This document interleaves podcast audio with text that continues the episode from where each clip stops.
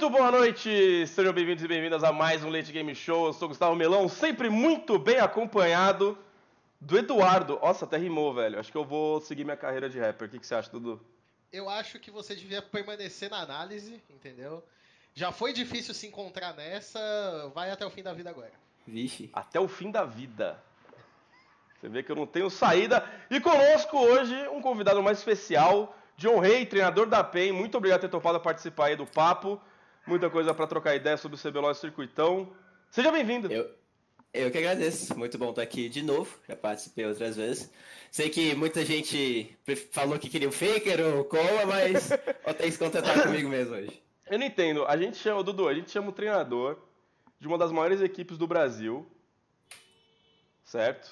Uma das maiores torcidas do Brasil. E tem que ficar. Ah, velho, dá vontade de Não. xingar tudo. Aí não dá vontade de ser Detalhe. analista pro resto da vida, Dudu. Detalhe, e que aceitou participar de um programa depois de um split na qual eles falharam na- no, no objetivo deles no último jogo. Então, é, inclusive, antes do programa começar, eu queria elogiar a coragem de Dion de estar aqui num programa, dado o momento atual de estar aqui dando, da- dando a cara a tapa para falar sobre os problemas que eles E eu tiveram. quero elogiar você, Dudu, por não ter usado nenhum, nenhum adjetivo. Você usou coragem. Você usou nenhum adjetivo aí que faça, que atrele coragem com qualidades do, do homem masculino. Parabéns, Dudu. Muito obrigado. Muito obrigado. E aqui, como o nosso programa é um programa de altíssima qualidade, Dudu, Ah, é um programa diferenciado, entendeu?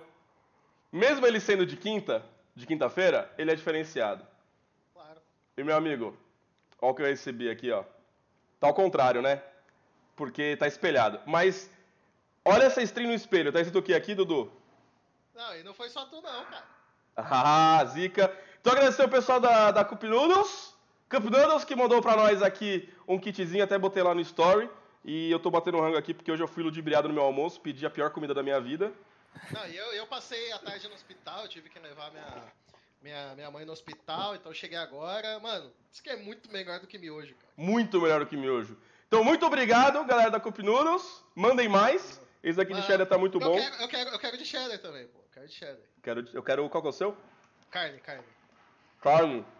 Mano, tem pedaço de milho aqui, velho. Pegar de milho, milho é da hora, milho é da hora. Então, muito obrigado, Campeonatos. Muito melhor que miojo. Eu vou começar, vou continuar comendo aqui, porque agora é tradição do LGS, certo? Comer, porque a gente é mal educado, né, Dudu? Exatamente, exatamente. E eu e não. Esse aqui eu ganhei, mas eu gastaria muito menos se eu tivesse comido isso aqui no outro dia. Enfim, galera, vamos então pro primeiro papo de hoje. Primeira pauta, a gente agora estamos, estamos com pauta, John. Deixa eu ver se você participou aqui, a gente não era organizado desse jeito. Eu vi, postou pa- pauta no Twitter, anunciou pra geral. Gostei, gostei. Estamos é até eu pensando. Já vim sabendo que vai ver, entendeu? É, não, vem, não pega de surpresa. E, cara, a primeira pauta que, que a gente quer trazer aqui hoje é discutir um pouco sobre Uppercut. E qual que é a UP de verdade? Porque a UP é um time que teve bons picos, principalmente nessa reta final. é, na semana que ganharam de vocês, inclusive. Apesar daquele jogo ter sido um jogo que estava na mão da PEN, acho que eles já começaram a mostrar, depois do dia seguinte ganharam da Kabum. Aí tiveram uma semana ruim, né, que foi a, a, a décima semana, e finalizaram esse sábado com uma vitória apesar de ser a Redemption que termina esse CBLOL como a pior equipe, não, mesmo não terminando em último, mas com a pior, o pior momento, a pior sequência de derrotas da etapa, de todos os times, oito, oito derrotas, a UP mostrou um bom jogo, né? E voltou a mostrar um jogo parecido com o jogo que eles mostraram contra a PEN e contra a Kabum. Só que em outros momentos é um time que faz apostas em, em- Cara, eles são muito melhores jogando pro Alternative e com o, o, o, o N com campeão que impacta a sido no jogo. Por que, que eles ficam. Por que, que você acha? Qual que é a tua leitura dessa, dessa inconsistência de plano de jogo? Não é execução do plano, né, John? É a escolha É. do plano. Ah, parece alguns times aí, né, também do CBLOL, desse split aí, que em uma semana iam bem, e era time de playoff, na outra Não, semana, mas, né? eu- mas assim, acho a grande diferença da UP pra PEN, por exemplo, até a NTZ, que teve altos e baixos, É, e também, outros times, não é que eles. Não é só que eles tiveram altos e baixos da forma de jogar, mas a- a- eles. Em muitos jogos eles traziam planos de jogo que claramente não são tão bons quanto. Pelos, pelo, pelo, pelos jogadores que eles têm, não são tão bons quanto esse, jogar pra alternativa e deixar o N impactar mais cedo, sabe? É, eu concordo com, com isso também.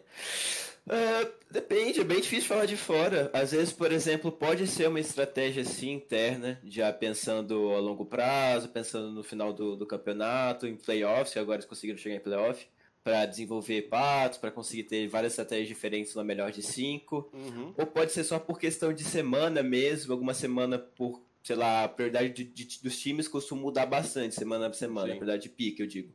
Então, em uma semana, não sei, o Fitz puxar e falar: olha, eu tô achando esse, esse campeão muito forte, só que para jogar o campeão tem que dar atenção para ele, então com isso muda a dinâmica do time. Mas, obviamente, o time aceita, o time acha que no final das contas vai ser melhor.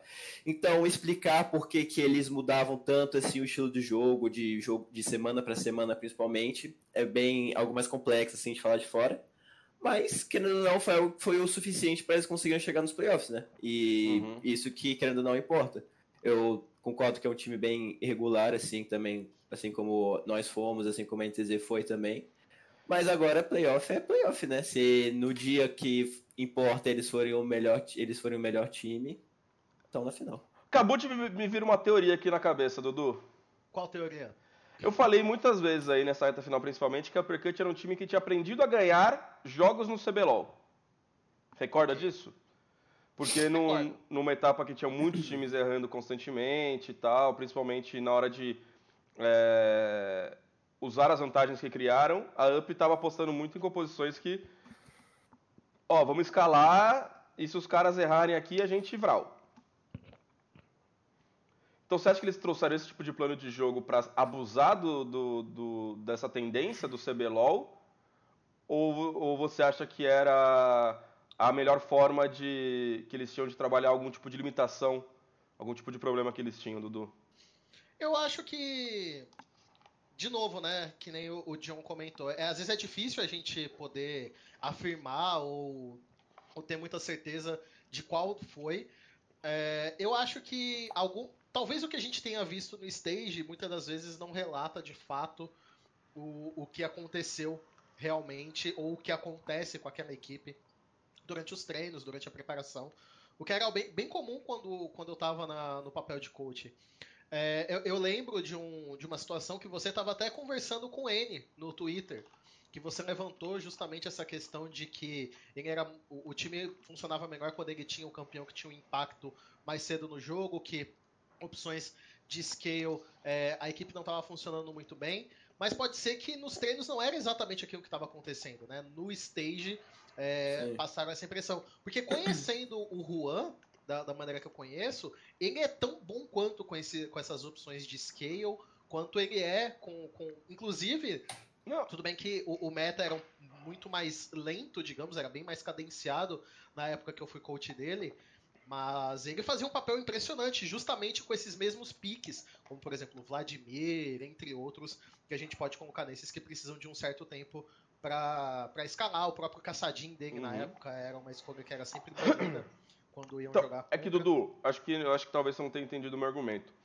Eu não, não acho que o N seja ruim com campeões, campeões não, não, de scaling. É, é que eu não terminei. Eu entendi ah, tá, o que você falou. O que eu tô querendo dizer é que eu não acho que eles estavam fazendo isso para cobrir uma deficiência. Uhum. Eu acho que simplesmente era uma coisa que eles estavam seguros de fazer. Porque uma das coisas que eu acho que dá pra gente colocar dessas quatro equipes que se classificaram no CBLOL foram aqui, pelo menos na reta final, ou pelo menos com a maior frequência possível, mostraram segurança, mostraram certeza naquilo que eles estavam fazendo.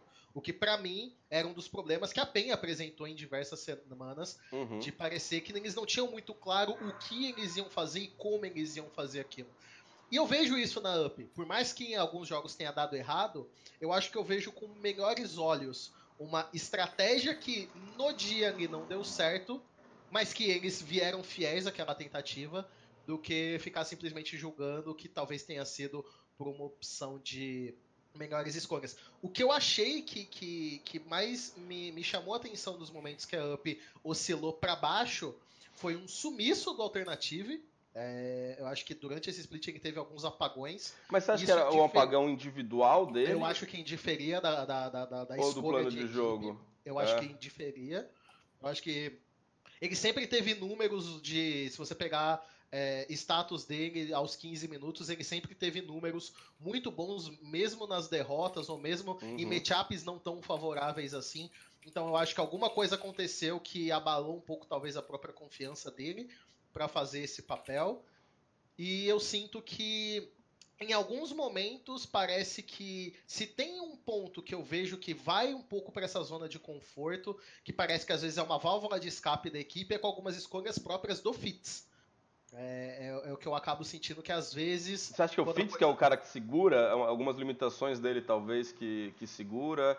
Ou... Eu não sei necessariamente se eu chamo de limitação ou algo que ele segure, mas eu sinto que quando as coisas não estão indo tão bem, ele pede um pique ou ele gosta de usar um pique na qual ele esteja com um conforto maior. Eu uhum. tenho essa impressão, não sei se ela é verdadeira, é, pode ser que não, mas, de novo, não, não estamos aqui os três, mas eu tenho essa impressão de que quando a Up vem, vinha de, sei lá, duas derrotas seguidas ou vinha de uma semana ruim, parece que sempre o Fitz puxava uma escolha que ele era muito confiante, porque talvez eles imaginavam ou treinavam que daquela forma eles iam ter um caminho melhor para vencer. Uhum.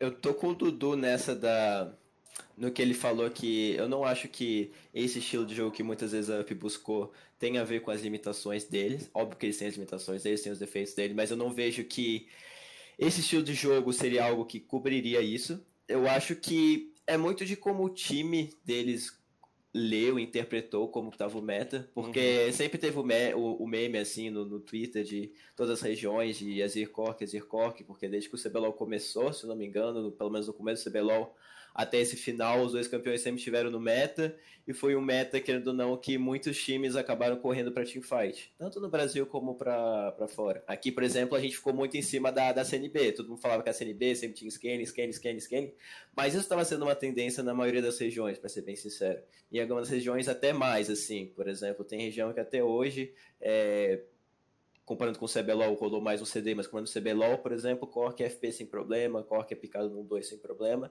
e algo que aqui a gente, alguns times tinham, faziam isso, a CNB acabou sendo, entrando mais na onda ali, todo mundo botava a CNB como isso, mas a UP também sempre fez, e eu particularmente, individualmente, eu, John Ray, eu sempre gostei do, do Juan nessa posição, uhum. desde que ele apareceu na ilha, era um cara que, no começo, ele não necessariamente era muito foco de recurso de cold ou de gank da, dos times que ele passava, mas sempre o pessoal dava a visão, porque ele sempre tava com um boneco que escalava para fight, sei lá, Victor, Vlad, Caçadinho, é, contra o Maze, ou bonecos de, de side, mas que escalavam muito bem.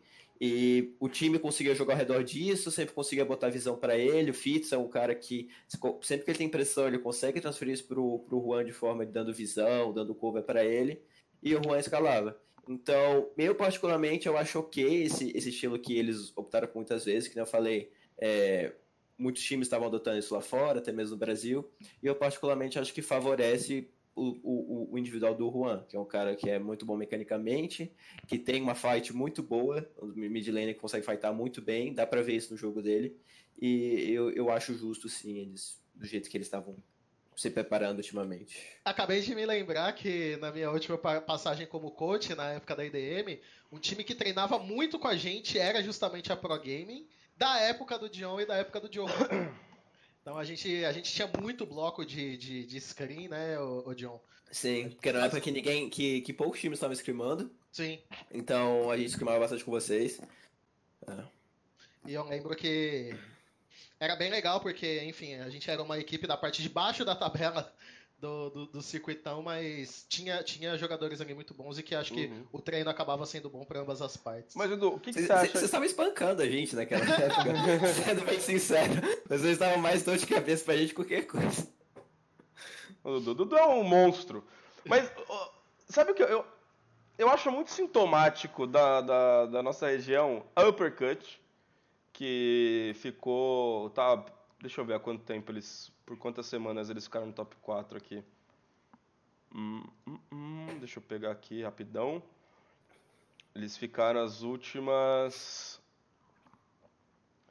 Uh, desde a semana 6 eles entraram no top 4. Desde a semana 6. Mas se for pegar aqui, ó.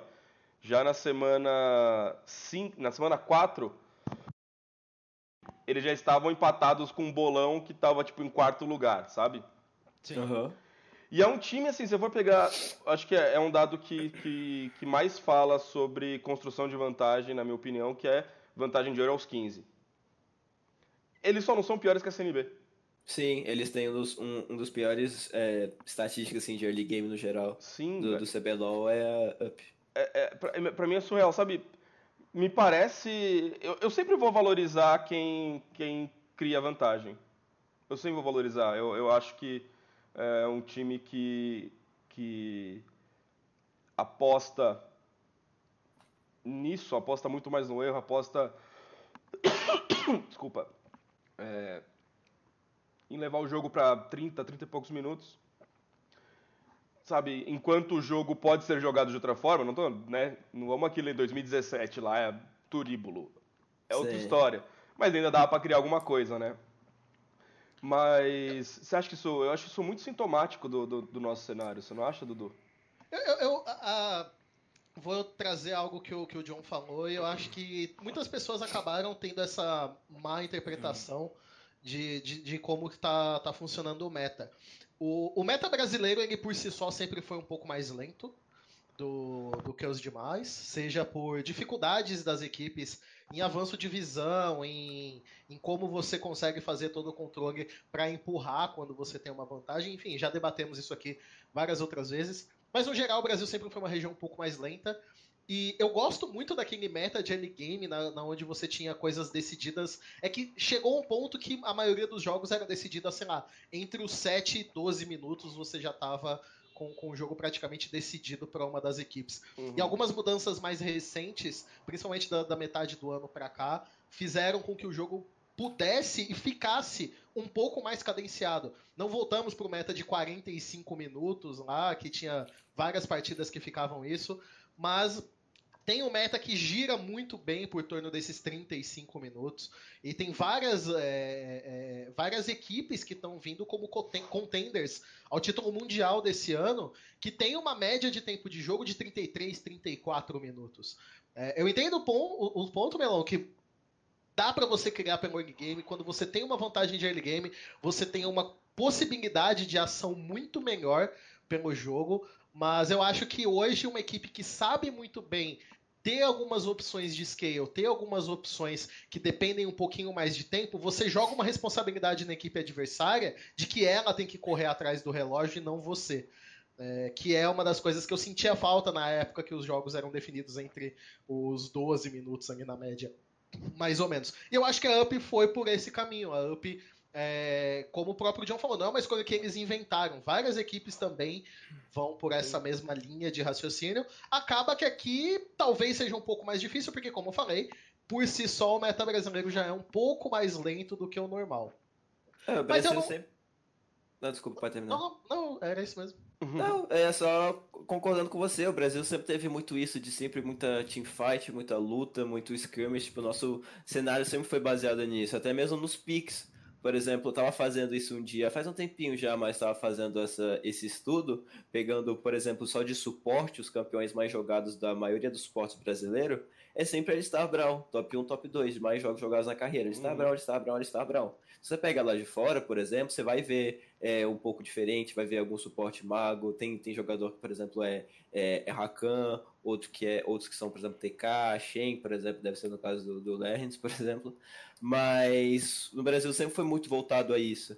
É, campeões como Azir, Cassiopeia, que escalam bem, sempre, sempre tiveram muita prioridade aqui.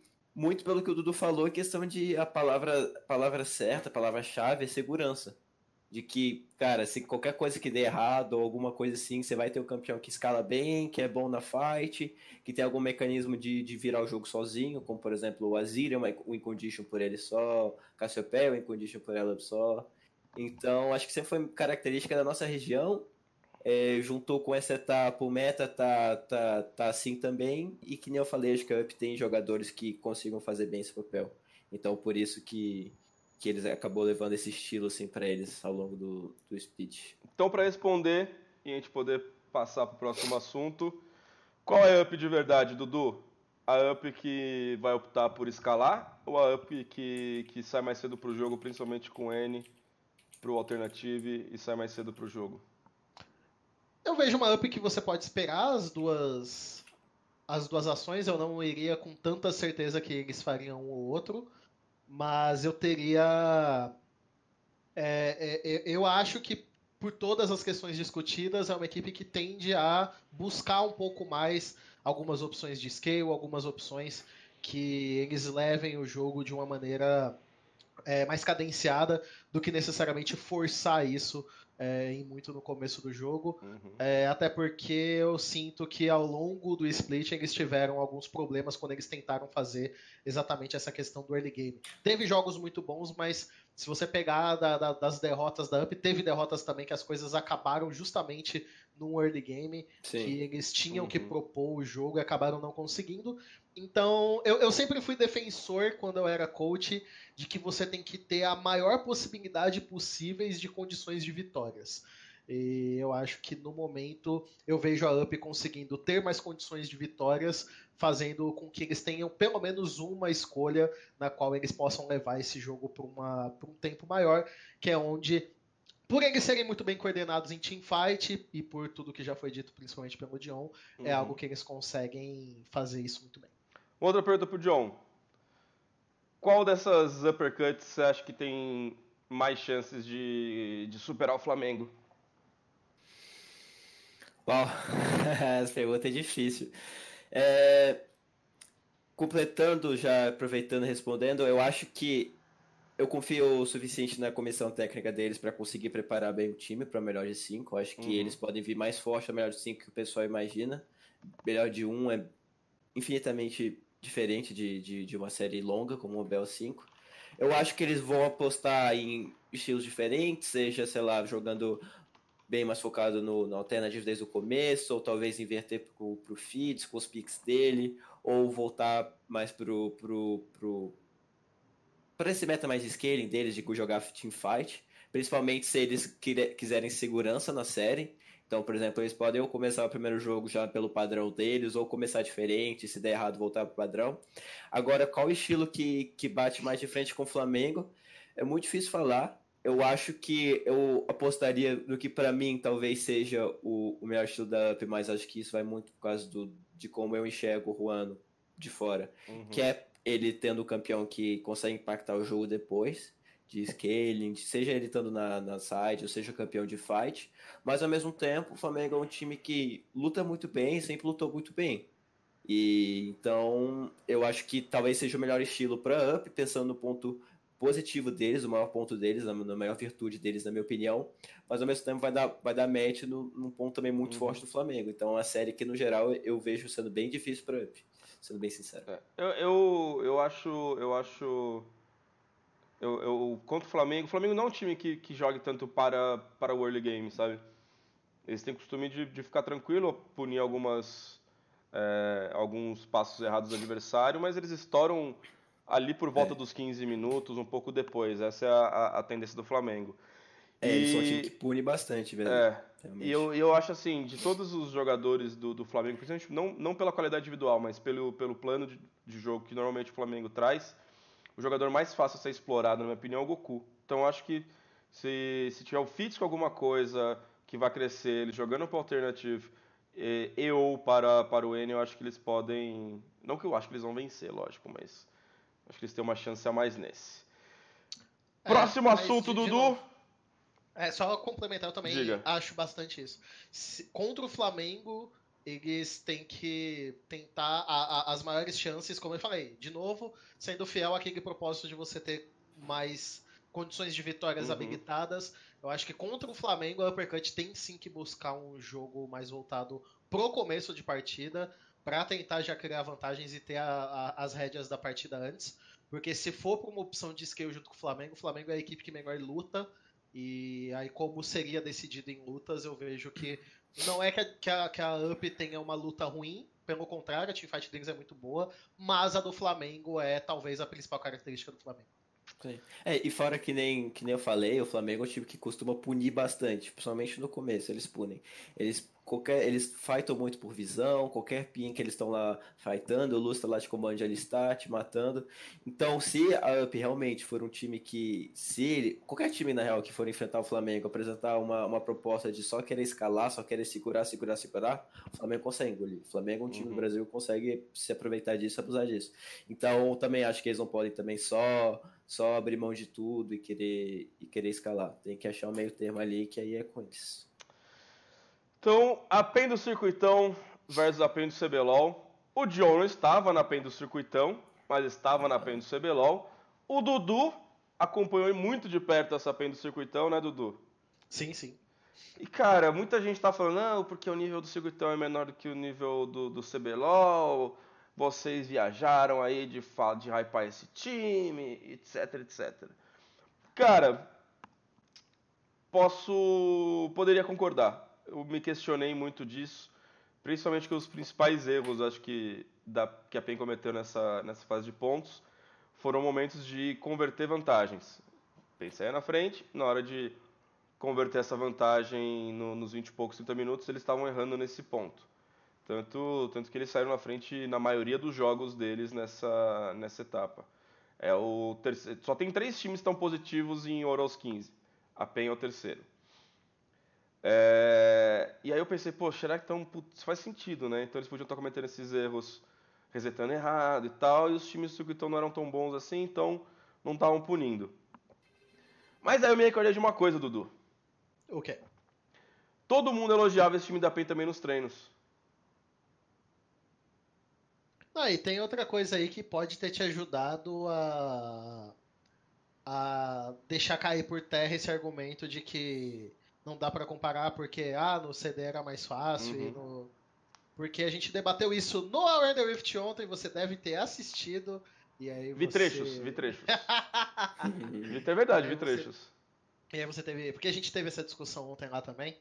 Mas, cara, não eu, eu discordo veementemente de que a PEN era era boa no circuitão porque as equipes do circuitão é, eram mais fracas, né? E aí vem, vem o, o, o, magnífico argumento, né? Que algumas pessoas falam assim, ah, porque é fácil ganhar do Erasus. Aí quando encontra o Shrimp é outra coisa, né? O pessoal tá, trabalhando, tá usando de dois extremos para querer embasar um argumento. E outra, quantas vezes o Erasus, alguém fez aquilo com o Erasus? É. Só aquela. E... então, assim, uh... de novo, para mim aconteceu alguma coisa na PEN que nesse split do CBLOL, não sei se talvez é, possa ter que eles estavam confiantes demais depois da campanha do circuitão, não sei se isso é um problema. É, de novo, posso estar sendo leviano nas coisas que eu estou dizendo, porque eu não estou na PEN, não sei o que está acontecendo lá. Mas eu acho que talvez tenham tido alguns jogadores ou o coletivo, de uma maneira é, inteira acabou se sentindo confiante demais, porque a campanha deles no circuito foi realmente incrível. Eles não pegaram ao ano um dia ruim naquela final, eles jogaram aquela final, uhum. porque aquela era a PEN que estava jogando. E de novo, eu não achava, eu não batia o argumento que aquela PEN era a PEN para ser campeã do CBLOL. Mas para mim era uma PEN perfeitamente enquadrada no top 4 do CBLOL, nos playoffs de CBLOL. E vamos lembrar, a PEN não está nos playoffs do CBLOL por um jogo. Por um jogo. Não é como se eles estivessem numa campanha tão. Tudo bem que aí às vezes a gente está falando mais de, de como as equipes abaixo estavam tendo problemas também, talvez não ocorreriam, se não tivessem tantos problemas, a, a posição da PEN poderia ter a ser, a ser, ser, um pouco pior. Mas eu acho que alguma coisa aconteceu nessa PEN porque eles começaram a cometer erros que independem do adversário com a qual você está jogando. Falha de reset, pega um jogo da PEN no circuito desafiante que eles tenham cometido uma falha de reset. Não tem. Se tiver, foi uma um caso isolado ou um jogo isolado. Já no CBLOL tem cinco, seis jogos que você consegue pegar que você vê problemas de erro de reset. Pega jogos da, da, da PEN no, no CBLOL, vê quais jogos eles tomaram ação ou alguém foi para cima de algum objetivo ou startou alguma teamfight, sendo que todos os outros jogadores não estavam comitados também na mesma jogada. Coisa que a PEN no CBLOL não fez. Parece que um jogador queria lutar, o outro queria recuar, o outro estava na base. Então, uhum. E, e, outras, são coordenação, reset, tomadas de decisão, são coisas que independem do adversário ao qual você está jogando. Claro que a situação, o campeonato, a pressão pode influenciar em muitas coisas, mas eram erros muito grandes, muito gritantes que não se mostraram presentes e principalmente erros que independem de quem você está jogando contra. Então por isso que eu discordo veementemente de que é, essa era a PEN do circuitão. De maneira alguma, eu discordo completamente. John, o negócio que mudou foram adições, né? A PEN não, não perdeu Sim. ninguém. Adicionou você e o Yang. É... Você acha que essas adições podem ter influenciado negativamente de alguma forma? Não, não que você ou que o Yang não, não, não tenham performado bem, mas você acha que a, talvez a entrada de vocês possa ter mexido numa dinâmica que está dando certo ou não dá para ver por aí? Não, Melão, acho que não. Acho que o, o, o Ian conseguiu adicionar bastante coisa para a equipe, seja pelo jogador que ele é, mas também pela visão de fora. Uhum. E querendo ou não, também o jogo estava sozinho aqui, então eu consegui adicionar na comissão técnica e também eu consegui ter uma visão de fora que o pessoal aqui não tinha. É bem complicado, porque quando a gente faz uma campanha. Nossa campanha foi bem mediana, assim. E foi, querendo ou não, uma campanha regular porque a gente ficou 10-11, se eu não me engano. Então ficou lá no meião, uma meiuca foi regular, com jogos muito bons, bons picos e jogos tenebrosos. Mas, querendo ou não, a gente ficou ali no meio. Óbvio que não era isso que a gente queria, não era isso que a gente esperava, ninguém esperava isso, para ser bem sincero. É... Um dos motivos, acho que pode ser, sim, essa questão do circuitão, mas não de ah, os times eram mais fracos e não conseguiam punir ou coisa assim, porque o Dudu falou muito bem. Muitos dos erros que a gente tinha eram nós mesmos, assim, a gente perdeu um jogo para NTZ no primeiro turno, estando 8k na frente deles e perdeu. Jogos para Redemption que a gente ganhava fight, a gente resetava demorava para resetar e quando a gente voltava, o replay voltava, os caras tinham um Baron já totalmente por coisa de reset, falta de coordenação. O Dudu pontuou muito bem nossos maiores problemas. Acho que do jeito que, que foi o circuitão, assim, pela, pela boa campanha, muitos problemas que a equipe tinha acabavam sendo mascarados. Uhum. Então, eles achavam que um problema X tinha sido resolvido, mas não tinha sido realmente resolvido, entendeu? Tinha raiz ainda ali que não aparecia porque do jeito que ele era, ele conseguia ser botado para debaixo do tapete, isso já era o suficiente para vencer no circuitão, por exemplo, para chegar nas semis, para sair das semis para final, para subir para o CBLOL. Só que quando apertou no CBLOL, o problema vinha à tona. Só que não vinha só esse problema, vinha esse problema aqui, outro daqui, outro ali em cima, outro ali em cima, outro aqui embaixo. E a gente tinha que ir tentando apagar as chamas e, e, não, e obviamente, só, só ia, não ia fazer a mesma coisa de antes, que era só dar uma escondida ali. Tinha que realmente resolver o problema se a gente queria chegar nos playoffs, a gente queria ser campeão. Só que acabava tendo muita ponta solta, muita coisa aqui ali, aqui ali, e no final das contas a gente acabou não resolvendo os problemas e por isso a gente não chegou no, nos playoffs. Agora, que problemas são esses? São várias coisas, várias coisas pequenas, coisas também maiores, que obviamente não, dá, não dão para ser citadas aqui, mas que na minha visão, de alguém que chegou de fora, eu falava bastante aqui com o pessoal, com os meninos, muito se deu pelo, pelo como foi o, o circuitão. E não que a PEN tenha gerido mal isso, ou também os jogadores uhum. tenham só é, escondido os problemas e etc. Mas realmente, do jeito que foi o circuitão, muitas dessas coisas não estavam aparentes, sabe? Tanto é que, por exemplo, quando eu cheguei no time, eu vinha de uma, de uma equipe inferior, né? Eu tinha acabado de ser baixado, querendo ou não. Mas eu já via muitos, obviamente, havia o, o, o, qualidade técnica dos jogadores, todos os pontos positivos que a equipe tem, que a organização tem, mas em questão de time, eu já havia alguns pontos assim negativos que eu pontuava. E só que para mim era estranho ver aquilo, porque eu não esperava, sabe, chegar aqui e ver alguma dessas coisas. Mas que nem eu falo, eu acho que veio muito de, de como foi o circuitão, assim, de como foi a, a essa essa jornada deles da, da PEN na, no CD. Uma coisa que para mim a gente talvez nunca nunca torne público, nunca nunca nunca saberemos publicamente, mas eu, eu de fora eu consigo ler duas coisas. Primeiro, que eu acho que aquela, aquele, ah, talvez o, o, problema que ter deixado o Joko afastado ali, aquele começo de etapa, é, não sei o que, que, é, mas talvez não tenha sido, um pouco você falou, talvez não tenha sido resolvido 100%. E segundo, acho que o, o, isso é mais in-game mesmo, foi até uma coisa que o, o comentou, eu acho que explica muito desses resets errados, da, de algumas chamadas é, e esses problemas de tomar de decisão para poder finalizar o jogo. O El falou que todo mundo falava, não tinha um, alguém, uma, é, uma comunicação tão, tão afunilada ou tão decidida de quem ia tomar as decisões, quem é o shot caller e tal, que todo mundo dava ideia e ficava ali aquele caldeirão de coisa e não ia para lugar nenhum, né? É, como, como resolve isso quando tem, tem jogadores que historicamente são muito vocais, né?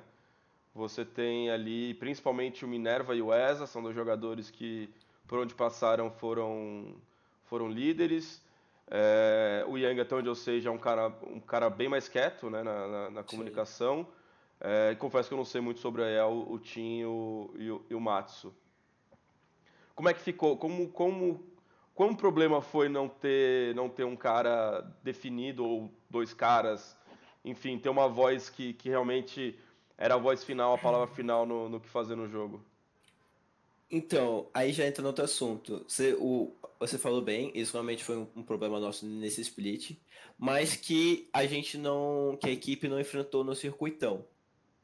Agora, por quê? Qual foi a diferença do circuitão para o CBLOL agora? Sendo que não teve nenhuma. ninguém saiu, só teve a, a adição do Zal, que é menos vocal que o do Yang, que é menos vocal que o Ayel, sim, uhum. mas que de fora não, não, não muda nada. É, aí, querendo ou não, entra em outro aspecto, porque se o pessoal de fora, se vocês analistas estavam bem hypados, bem confiantes com essa PEN, o pessoal de dentro também estava.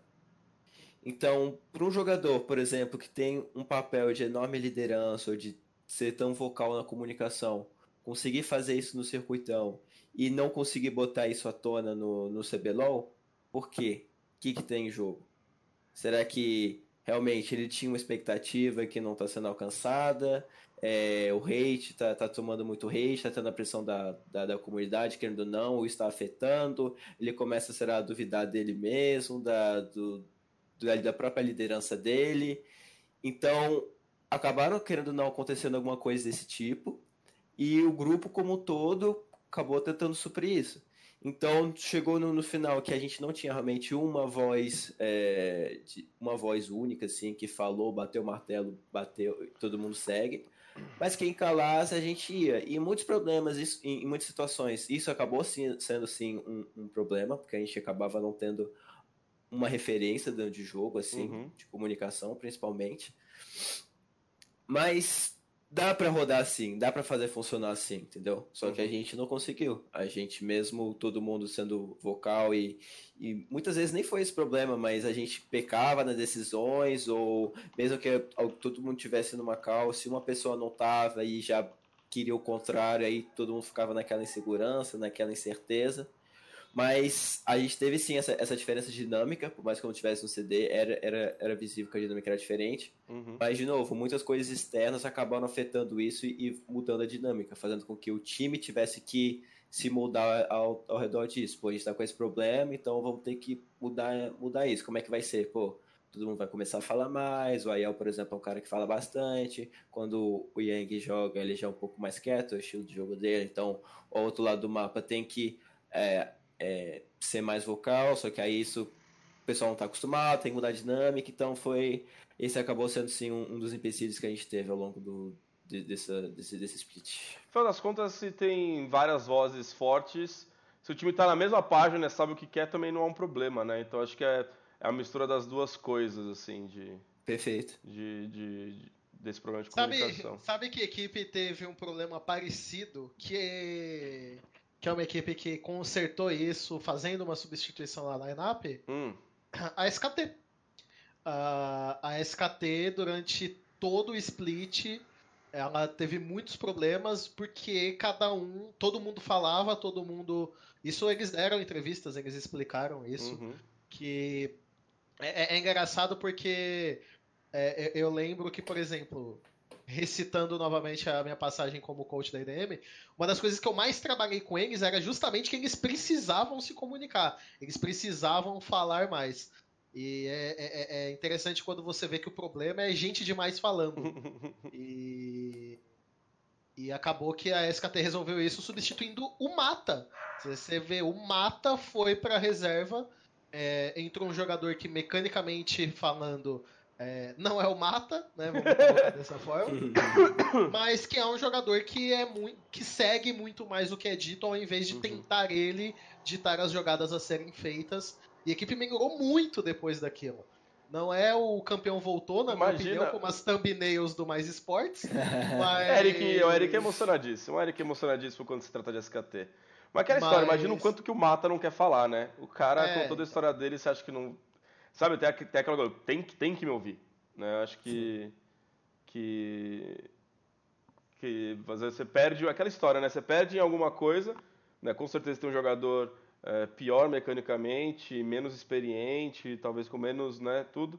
Só que você vai ganhar tanto em outro ponto que vale a pena essa troca, né? Sim. Então fica, fica nisso. Mas enfim, da hora, eu acho, eu acho que faz muito sentido muita coisa. Infelizmente, Dudu, nós deveríamos saber ter o quê? Câmeras e microfones de espionagem em todas as game houses. Pra gente saber tudo o que acontece. Eu Gostaria. acho que eu não iria querer isso, não. Eu acho que eu não ia querer ver isso, não. É, o Dudu, Dudu, é, Dudu, Dudu já passou por isso, eu sabe? Eu acho que. É, é Melão. Você ia ouvir e ver coisas que você não gostaria de ver, ah, é? entendeu? É, Melão. Você não, você não sabe o que você tá querendo, meu querido. Talvez não. Mas, é. Dudu, eu. Fazer a pergunta mais difícil. Mentira, não é difícil. Acho que, te... Acho que temos respostas. Qual que é o plano da CNB, Dudu? O plano da CNB. Ó, eu vou falar com o que eu acho, eu quero saber a opinião de vocês. Okay. Eu, eu acho que, a, lógico, tem a questão de, de renovação, né? A CNB esse ano propôs isso, né? Vamos lembrar que ano passado eles contrataram jogadores experientes, alguns podem até ser considerados medalhões, né? Que era o elenco que eles tinham com o Robô, com, com o Turtle, Hakim, Bruce, o Baiano, enfim. Tiveram um sucesso moderado. Em algum momento do, do, ano passado eles eram a melhor equipe, principalmente que eles entenderam rápido todo o lance da, daquela, daquela baderninha que rolou gostosa na segunda etapa. É, mas para esse ano eles apostaram num, num elenco completamente novo, uma comissão técnica nova, né? O Turtle é, recém-chegado, o primeiro grande trabalho do primeiro grande equipe do Belze, jogadores também muito novos, enfim. Mas ainda mantiveram o PBO, né? É, eu não acho que o, a principal a principal a principal filosofia seja a renovação. A renovação é um derivado do que eu acho que eles fizeram, que é a minha impressão. É, eles não quiseram mais apostar em medalhões, porque a tendência é que esses jogadores mais experientes, a gente sabe como é, o John e o Dudu melhores do que eu, que já trabalharam dentro de equipes, como fica essa relação como uma relação complicada que as equipes, organizações, direções, staff, comissões técnicas têm do jogador, fica uma relação ali às vezes de sabe, uma coisa meio, meio refém, né? Então, até que ponto o jogador que manda, até que ponto a direção que manda, até que ponto a comissão técnica que manda, é um passando por cima do outro e tal. Então, a, a, eu cheguei à conclusão, e o que me, e o que me, o que mais me, o que acho que mais me corrobora, na minha opinião, para isso, foi a contratação do Mental. Porque, de novo, eles quiseram resolver alguma coisa, eles viram que o elenco não era não estava suficientemente bom ali, e eles fizeram aposta num jogador que não era novo, mas também não era ali, sabe? Para manter, manter o elenco sob o comando deles. E a gente sabe que direto acontece do elenco, algum jogador ou outro não, não, não, não respeitar o comando que vem de comissão técnica, principalmente, de direção, enfim. Então acho que esse é o plano da CNB. Porque se a gente for pensar em renovação, renovação é bom, renovação tem dado resultados, né? Todos os últimos campeões de CBLOL tinham elencos bem renovados. Tinha o ano 2017, acabou ano passado, que tinha dois jogadores novos, né, o Titã e o, e o Dinquedo. E nesse, nessa, nessa etapa a INTZ também estava apostando em alguns jogadores mais humildes, mais novos, mas jogadores também que não eram tão, tão, tão antigos no cenário, né? Vocês concordam? Discordam? Pelo contrário? É, eu já discordei de você nesse, nesse, nesse argumento. Você deve ter informações privilegiadas aí as quais eu não tenho acesso. Não, não tenho, não tenho, não tenho. É minha leitura mesmo, Pelo sem Gustavo. informações. Porque, é, é, de novo, você traz essa questão de, de que a CNB quer ter o domínio do, do, do time. Não é né? domínio, parece que eles são okay. os ditadiocos, é, não é isso que eu tô falando. Você, não, não, mas aquilo de não ser refém de jogador, né? Você, é. você trouxe isso no, no, em algum programa anterior. Hum. E eu uhum. acho que, na verdade, não é isso. Eu acho que a. Eu gosto, eu gosto muito da, da métrica da CNB de apostar em, em moleque novo, de dar espaço para esses moleques novos jogarem. E é por isso que eu nunca apostei no que essa equipe seria rebaixada direta. Você se lembra muito bem, eu nunca coloquei uhum. a CNB, porque é, é, é, eu seria hipócrita se eu ficasse falando a todo tempo: ah, a gente precisa de renovação, o cenário tá ruim, precisa dar, dar oportunidade para quem quer mostrar serviço. E aí eu ver uma CNB dessa e disser, é, rebaixado direto, porque não tem, não tem alguém com experiência, né? Eu bato nesse argumento pra caramba.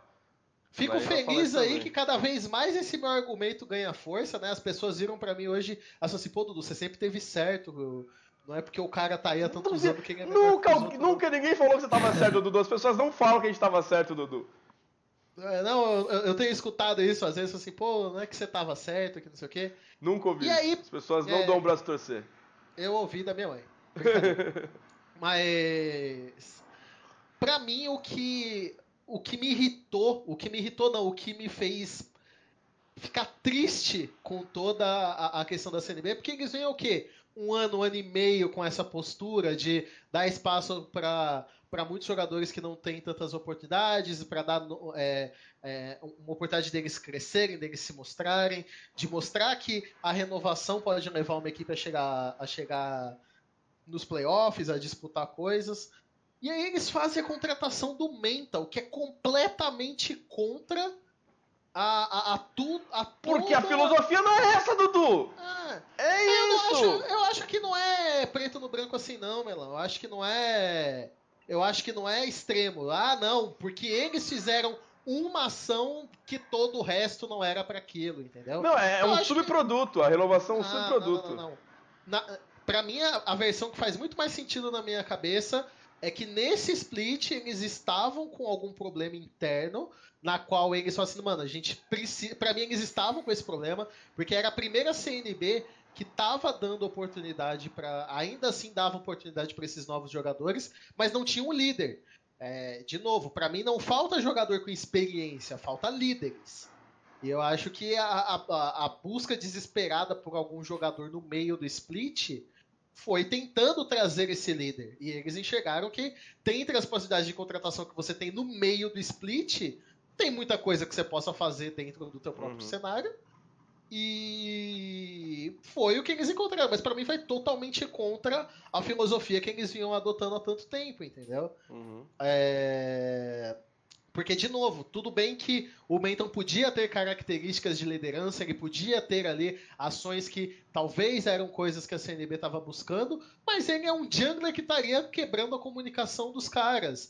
O jungler precisa ter comunicação de todas as rotas para fazer as ações dele no competitivo de alto nível. Então, o cara chegou de paraquedas no meio do split, é óbvio que, que não ia dar certo. É óbvio que isso não ia resolver os problemas, né? A minha crítica talvez fique muito mais a quem achou que isso seria uma solução dos problemas do que o cara ter vindo, entendeu? É... E para mim esse é o ponto. A CNB não teve um líder, o Menton não conseguiu fazer esse líder, não conseguiu ser esse líder. Uhum. E você vê a CNB não tem jogadores que você fala esse jogador é muito ruim, não tem. Mas não teve alguém que conseguisse fazer-nos trabalhar numa união dentro de jogo e talvez fora dele. John. É. Então, eu... eu já falei. Não, você perguntar? Não, eu queria te perguntar uma coisa. É, acho é. que a, a, parte, a, a, parte que eu mais tenho dificuldade como analista é hum. conseguir hum. fazer uma leitura que eu consiga ficar confortável e, e justo em relação ao trabalho de comissões técnicas. É muito difícil de fora. É, né? Imagina, de fora é bem complicado. É, acho que o melhor, o melhor, o melhor, melhor ponto assim para você fazer isso e nem sempre vai ser uma verdade é você avaliar qual é a expectativa que você tinha sobre o elenco e o resultado final e se, se, a, se a expectativa é muito Justo, acima, tal, se é muito abaixo, né? Beleza. É, eu acho que no caso da CNB eu fico confortável de fazer essa, essa leitura de que se eles acertaram em cheio numa inovação, foi no Turtle e no Belze. Pelo menos de fora, parece que o trabalho dos dois é, é, é incrível. É, como que você avalia assim, o trabalho do Turtle e do Belze como colega de você, seu colega? Então, eu sei que para realmente o pessoal que está de fora é bem difícil, porque meio que a única ferramenta que quem assiste tem para avaliar é só o draft só e aquela comunicação ali que abre entre os segundos, só que isso, sendo sincero, não é nada. Quem está no cenário consegue ter um pouco mais de acesso, porque por você treinar com as equipes, você consegue ver, por exemplo, o draft de, de treino, e não só se o draft foi bom ou ruim, mas você vê que, por exemplo, o treinador está buscando, né? tá buscando treinar algo específico, tá uhum. pelas conversas que às vezes vocês têm, só de querer marcar, você vê que eu que o, um cara já que tem mais experiência, tem um conhecimento, então você consegue ter uma noção assim e você consegue pegando simpatia assim pelas pessoas. Eu, por exemplo, tenho pelo Turtle, assim, eu nunca conversei com ele realmente de trocar ideia, mas é um cara que eu respeito muito, que eu acho que conseguiu fazer muito bem a transição de player para jogador, de player para jogador não, de player para treinador. De player para jogador, é... é é, então, eu sempre acho que eu sempre fico um pé atrás assim quando um, um, um jogador quer, quer virar treinador, porque eu já vi muitas vezes dando errado, ainda fica o, o, a pessoa ainda fica muito com a visão de jogador e não com a visão de treinador, de realmente profissional, então isso acaba atrapalhando tudo. Ele é um cara que de fora dá pra ver que ele fez muito bem essa transição, conseguiu separar muito bem, ele já deu entrevista falando que estava amando ser treinador, etc. Então fico muito feliz por ele. E também pela comissão de modo geral, óbvio, pelo, pelo Belza também, que tem se citou, que, que tá sempre com a equipe, o pessoal gosta dele, confia dele. Então se a, se a equipe, se a organização confia na comissão técnica, não tem quem quem esteja de fora consiga falar mal dos caras. E respondendo todo esse lance da CNB, que nem eu falei, é muito complicado você falar de fora, você não sabe pelo que, que a equipe está passando, mas óbvio, é, é bem nítido que a equipe teve sim muito problema interno, tanto é que, por exemplo, o Lorevi saiu, que era o head coach da, da equipe, saiu no meio do split, então isso já indica algum, alguma diferença ali de, de opinião, de, de ideologia, de, uhum. de, o pessoal não estava totalmente tinha, alinhado. Tinha, tinha, tinha o lance do, do Olivier, é. verdade. Então tem esse lance que eu concordo muito com o Dudu que trazer o Menton foi algo totalmente que não vai de não, não, não, vai ao, não vai de acordo com a filosofia que a CNB tem. E eu já tive uma situação parecida e uma situação em que você traz assim alguém de fora é uma situação de desespero assim. Porque, uhum. por exemplo, na, no split passado na Pro Game, quando a gente já estava bem mal, assim, no, no primeiro turno, a gente estava um 6 por aí, tinha essa chance. Só que se você não consegue trazer BR, porque em teoria todos os brasileiros bons já estão sob contrato, porque estão no CBLOL ou no CD. Então você vai olhar para fora. Se não for para você trazer o Faker para o seu time, realmente carregar o seu time e, e virar toda a situação na tabela, você vai apostar alguém desconhecido que pode ou dar muito bom, mas é um tiro totalmente no escuro, tipo. Uhum. Pode quem é bom já tá, já tá sob contrato, né? Esse que é o grande, esse é o grande problema é, dessa Esse é o ponto. Então você vai buscar tier 3, tier 4 do EU, do NA, da Coreia. Então, mano, tanto é que a gente acabou não fazendo esse, esse movimento na, na, na Pro Game. A gente achou que não seria válido, não mudaria nada. Então, realmente, vai não, não, não foi algo de acordo com a filosofia deles, mas eles sabem que acaba sendo uhum. melhor para eles ou não. Mas para mim o grande ponto da CNB é eu gosto, que o Dudu falou, eu gosto da proposta deles de buscar talentos novos, os motivos. Não dá para saber se tem um pouco disso que você falou, Melão, de, de não ter medalhão, porque todo mundo sabe que num time com cheio de medalhão que não é, não é garantia de vitória, o circuito desafiante está aí para mostrar isso, o próprio CBLOL está aí para mostrar isso. Se é, tem esse motivo, se tem um motivo financeiro, qualquer coisa de realmente ideologia deles, o que eles acreditam, deixam de acreditar, não dá para saber. Mas para mim o que o, o que não vai muito de acordo, o que é estranho ver é você acompanhar o investimento deles de split a split. Porque ok, você ser um time que não traz grandes jogadores ou coisa assim, Mas se no split passado ele já era um time que, para todo mundo, ia brigar para não cair junto com, junto com a gente da PRG, conseguiu pegar playoffs, onde disparado claramente o líder da equipe e o melhor jogador era o Yamp, a partir do momento que você vende o Yamp, eu não vou dizer que foi algo errado a CDB, eles devem ter os motivos deles para ter vendido o Yamp. Eu cheguei a trabalhar um pouco com o Yamp antes de vir para PEN, aqui na, na, própria Pro Gaming Trends. Ele é um cara com esse perfil de, de, de ser líder, de puxar o time para cima, então obviamente ele tinha esse papel na CNB. Ok, tirou o Yamp. Mas pensando no split que vem, quem você vai trazer para suprir o Yamp? Não precisa nem ser no caçador, traz um caçador que não é, tem uma voz tão ativa, mas. Trouxeram tira... três caçadores e nenhum resolveu. Então, mas talvez tira, mantém um caçador neutro ali, podia ser o próprio Freire Melchior, mas tira outra peça para tentar suprir isso, alguém mais experiente. E não foi isso que aconteceu, entendeu? O investimento deles, se você for comparar o split passado para esse split, em teoria no papel, o time deles é pior esse split do que era o split passado. Eles perderam o melhor jogador deles, que era o Yamp, que hoje em dia o caçador roda o jogo mais do que nunca, o, o jogo é mais voltado ao Django do que nunca. O Yamp era um cara muito bom mecanicamente, era líder, voz ativa do time e foi o melhor jogador do time. Então, para mim, o que não foi condizente, o que faz o pessoal ficar assim com o pé atrás em relação ao CNB foi justamente o investimento que teve para esse split. Que nem você falou, eles tinham três caçadores mas em teoria eram, eram os dois, depois que já deu errado, aí você tá trazer um Mento, aí também. E terminou sem jogar com o Mento também, né? Terminou sem, e, acabaram jogando é, mais com o Freire no final. E o que eu acho que tem que ficar muito claro: é, experiência não é sinônimo de liderança. Você não precisa ser. Sim, sim. Não é porque você é experiente que você vai ser um líder ou um bom líder. E ser um, ser um líder é ser um líder, é uma característica da pessoa, de personalidade, de estilo de jogo.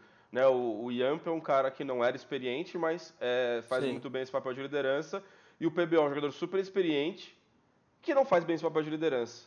É, eu acho que o maior exemplo de, de uma entrada de um jogador experiente, e, e, mas principalmente com papel de liderança que muda drasticamente um elenco, foi a revolta no NTZ em 2015. Perfeito. Ninguém, então. e, ó, Young Talkers não eram ninguém, e o Mikão e o Jox eram dois caras que estavam tentando, tentando há anos e não tinham conquistado nada relevante até então, sabe? E bastou entrar, sabe, entrou o Revolta, não foi assim, oh, o Revolta é o grande, né? Mas a entrada dele trouxe um, um mudou tudo ali dentro, sabe? É, foi, foi algo que acho que é um, é um, é um grande exemplo. Mas é, enfim. Foi, isso foi o principal, diga. faltou reposição para a CNB realmente. Uhum. De Perderam característica, no... né? É, perderam no lado e não conseguiu trazer ninguém que fosse à altura, porque a tendência é, a cada speed que passa, aumenta o investimento. Então, em teoria, se a CNB ficou em quarto com investimento X speed passado, chegou aos playoffs, a tendência é eles quererem aumentar um pouco o investimento para conseguir alçar voos maiores. E não foi o que aconteceu. Eles trouxeram uma line que no papel era inferior àquela, mesmo mudando só um jogador, e estão com agora também tendo um, um desempenho bem abaixo do, do que foi o speed passado. Bom, é, tem algo para adicionar, Dudu? Eu, eu, eu, eu, continuo, talvez a gente saiba disso para o futuro, talvez não. Mas a impressão que eu tenho, não, não, ninguém me falou nada, não tenho. Não é informação privilegiada. Não é informação. a, a, mas a impressão que eu tive é que a CNB tinha um plano de melhoria de investimento, ela tinha algo preparado a, a altura para a substituição da saída do Yamp, eu acho que algo deu errado. É, é, bem comum acontecer esse tipo de, de, de negociação, né? É, uhum. Na verdade, a exceção é quando essas negociações vão a público. E eu Sim. cito de exemplo o caso do Riva na, na, na PEN, né? Foi na PEN? Foi. Foi. É, que era uma negociação que. Várias negociações acontecem, o que aconteceu com o Riva, só que elas não vão a público. Não lembro do que você está falando, não, não fiquei sabendo. Tu não lembra de uma que eles. que deu como anúncio e depois. Ah, do Riva, que... tá, tá, tá, tá, tá, tá. Eu, você falou Riva, eu pensei no Riva que tá na Redemption. Ah. Buguei total. Eu, eu falei, tá, tá, não, o suporte, do... o suporte, lá em 2016, Isso. tá. Na verdade, é bem comum acontecer esse tipo de coisa. O que não é comum é isso vir a público. É isso que eu tô querendo dizer. É. E eu tenho a impressão que algo desse nível deve ter acontecido na CNB. pra. Tá tudo certo que e nos eles- 45 do segundo É, eu acho que eles trás. tinham algum nome de peso pra, pra vir no, no lugar do Yamp. E algo acabou dando errado e Uhum. enfim, eles tiveram que. É uma teoria, é uma teoria boa. É, é uma teoria, mas de novo, quero reafirmar, é apenas uma teoria, ninguém me Uhum. falou nada, não, não fiquei sabendo de nada, mas é uma teoria minha, porque é bem claro pra até pra quem não entende tanto de LoL, ou pra até quem não se especializa tanto de LoL, que o Yamp era o líder da CNB. Que o Yamp Uhum. era o cara que, que fazia as coisas funcionar e que ele teve muito teve muita mão dele naquele quarto lugar da CNB. E, E o que tá fazendo agora na Pro Gaming também, né? Acho que o Pro Gaming é, também e, tá e- e eu e Dion tá dentro de equipe, eu já fui de equipes, eu posso dizer claramente, nenhuma equipe que, que tá conseguindo melhoria não vai querer investir naquele time achar melhor. Nenhuma equipe é burro É. o suficiente de achar que você vai montar um- uma equipe aquém aquela que você tinha e conseguir um resultado melhor. Ninguém acha isso. É, Às vezes também é- pode é ser uma leitura errada. de- né? É subestimar demais a inteligência das pessoas que, que estão envolvidas com isso e garanto para todos que o que o que não tem dentro desse meio de pessoas que têm esse poder são pessoas burras. Ninguém que tem esses. Eu acho que não são pessoas boas, mas tem algumas. Não, tô dizendo que é o caso da CNB. Mas existe pessoas que elas tomam decisões. O que norteia as decisões de, de, de quem tá no comando, às vezes, é, são nortes Ok. errados. Concordo com você também, mas burras Entendi. elas não são. Boas não são, só não são inteligentes, Dudu. Pense sobre isso. Pense sobre isso. Mas enfim, galera, a gente vai chamar um rápido intervalo. Rápido mesmo. E daqui a pouco a gente volta e continua o papo. Muito obrigado pela presença de vocês. Agradecer mais Pera, uma vez pera, a galera. pera, pera aí. Que? Não tem uma pauta. Então, calma aí, Dudu. Calma aí, Dudu. A gente vai conversar já já, Dudu. Fique tranquilo. Ok. Fique tranquilo. De logo essa galera da Cup Noodles que mandou o bagulho pra nós. Já voltamos, sai daí não. Estamos de volta. E agora, o campeão voltou? Interrogação. Aí depois que a gente lançou essa pauta, eu me toquei. Pode, posso- podemos estar falando de mais de um time. Em quem você pensou quando você leu isso, John Rey? Na NTZ. Na Qual NTZ? que era o time? Não pensei mesmo. Não, eu também pensei em NTZ. Você também pensou em NTZ, né, Dudu? Sim, claro. Mas poderiam estar falando também da Kabum, né? Faz sentido, Faz verdade. sentido, faz sentido. Nossa, é verdade. É, é, é. É que a Eu insta teve. pensei na, na NTZ. É. Mais lógica sobre a NTZ. A gente já falou da NTZ semana passada, né, sobre a evolução deles, mas agora é realmente. é, o... Dá pra traçar paralelos, John, do, do atual momento da NTZ, chegando em playoff com o momento que eles estavam na primeira etapa? Então, dá porque é o seguinte, quando a gente sabia que a gente ia estar vindo para para a última semana com o jogo decisivo, decisivo contra a NTZ, Uhum. a gente sabia que ia ser um jogo bem complicado. Porque nem tanto por eles estarem numa fase boa, eles terem vindo de 2-0, porque a gente sempre teve resultados positivos contra eles, assim, treino. E até mesmo no CBLOL, a gente tava 1 a 1 só que o jogo que a gente perdeu tá na nossa mão, etc, etc. Mas o algo que pesa muito em hora assim é o quanto que o time já tá calejado, já tá acostumado com, com decisão, com esse tipo de coisa. Então a gente sabia que os, os jogadores, a staff, todo mundo da NTZ estava acostumado com decisão, com jogos importantes assim. Não que aqui a gente não tivesse, mas era um ponto que, que eles tinham com eles. Afinal de contas, foram campeões agora, acabaram de voltar lá de fora representando o Brasil.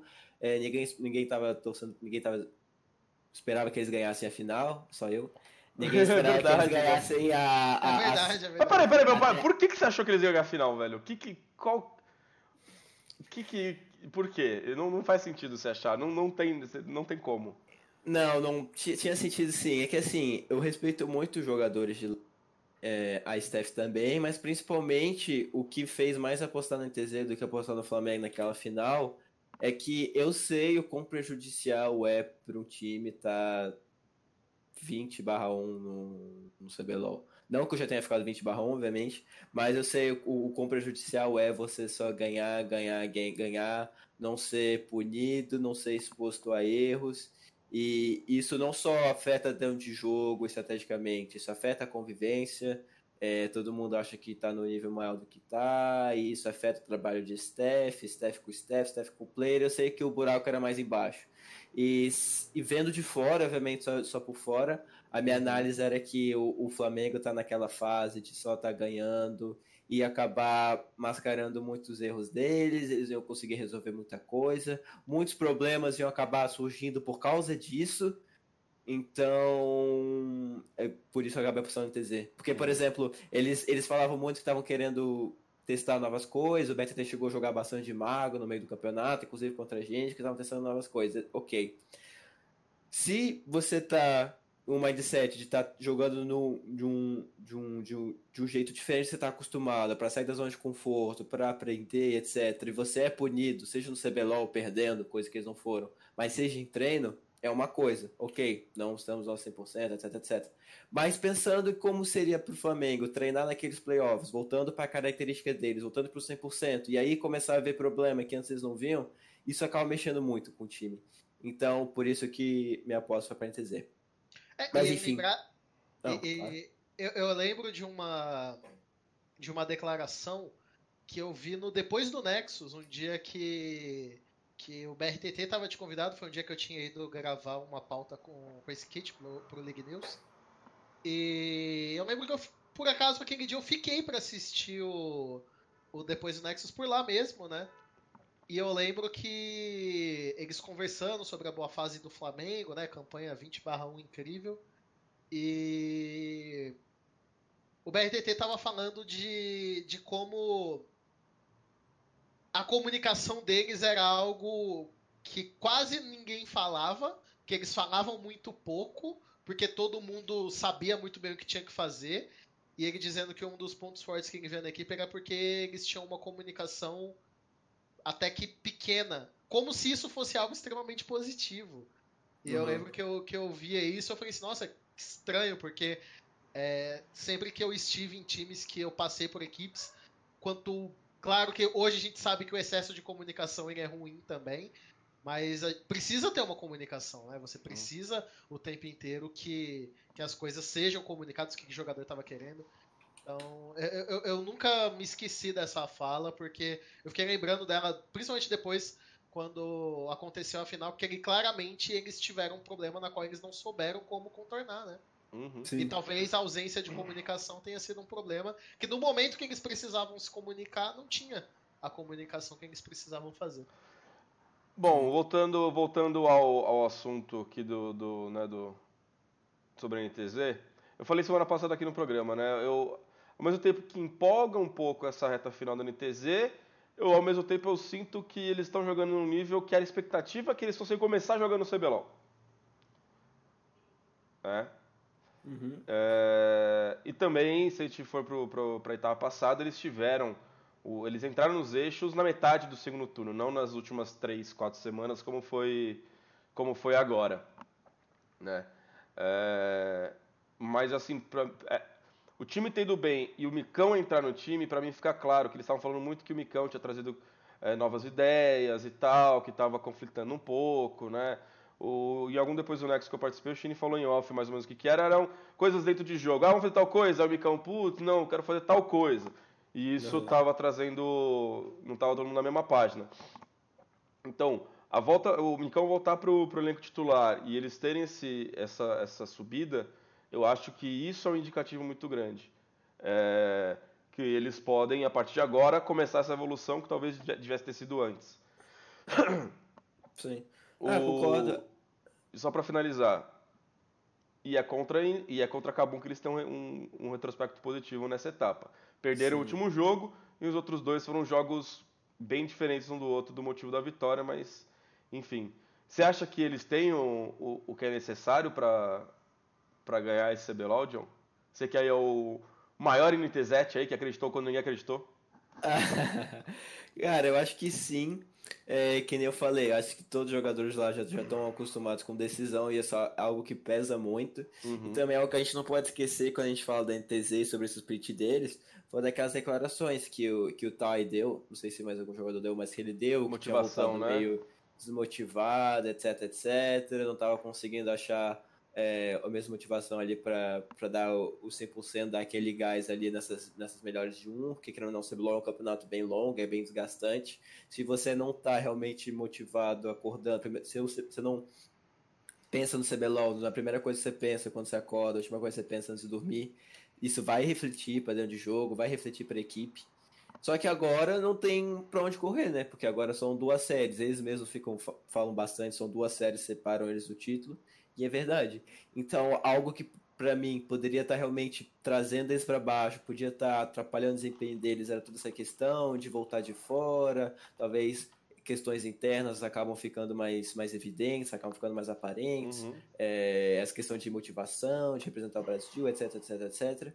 É, agora, eu acho que se, se já não tinha sido 100% solucionado nessas últimas semanas, em que eles ganharam tudo, Agora nos playoffs acho que isso é inexistente, sabe? É quando realmente aperta e todo mundo pensa, mano, a gente pode ter os problemas que for, a gente quer a mesma coisa, quer ganhar. Então, falta duas séries, vamos dar nosso máximo. Então, esse para mim é, um, é um, talvez o maior indicativo de que a, a NTZ vai dar muito trabalho para Kabum. Acho que não tira o favoritismo da Kabum, mas eu não me surpreenderia se a NTZ conseguisse fazer uma série de igual para igual, até mesmo para final. Isso não me surpreenderia, não. Dudu, campeão, voltou? Eu acho que ainda não. Ainda não? Acho que ainda não. Porque assim, é... não vou dizer agora que eu acreditava naquela NTZ igual o Dion acreditou, porque eu não acreditava. E... Mas assim, aquela NTZ era uma NTZ que para mim teve problemas na fase regular, né?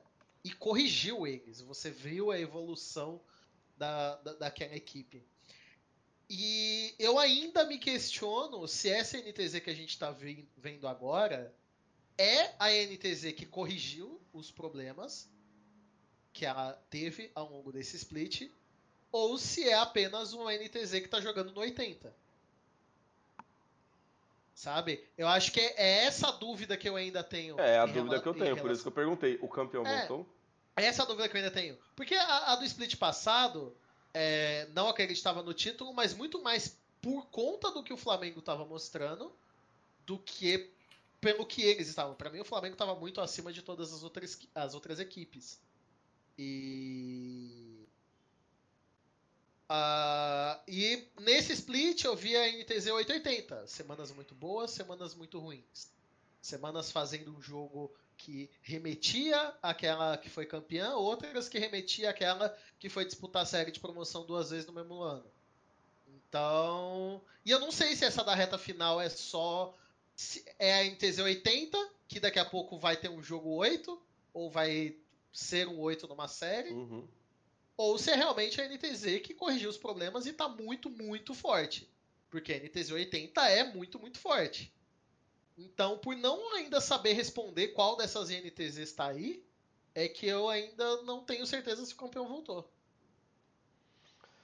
Eu, é, é realmente essa essa é a minha grande questão, porque como eu disse, eles estão jogando agora o que eu acho que eles não ter começado a etapa jogando. É. Então, das duas uma, ou não tem nada resolvido, então, não, vai ser isso aí mesmo e tal, vão 3-0, 3-1 para Cabo e já era, vão para casa. É... Ou eles podem estar no processo agora de realmente, beleza, zeramos, vamos evoluir. E aí também tem que ver se essa evolução é suficiente ou não para superar a Kabum.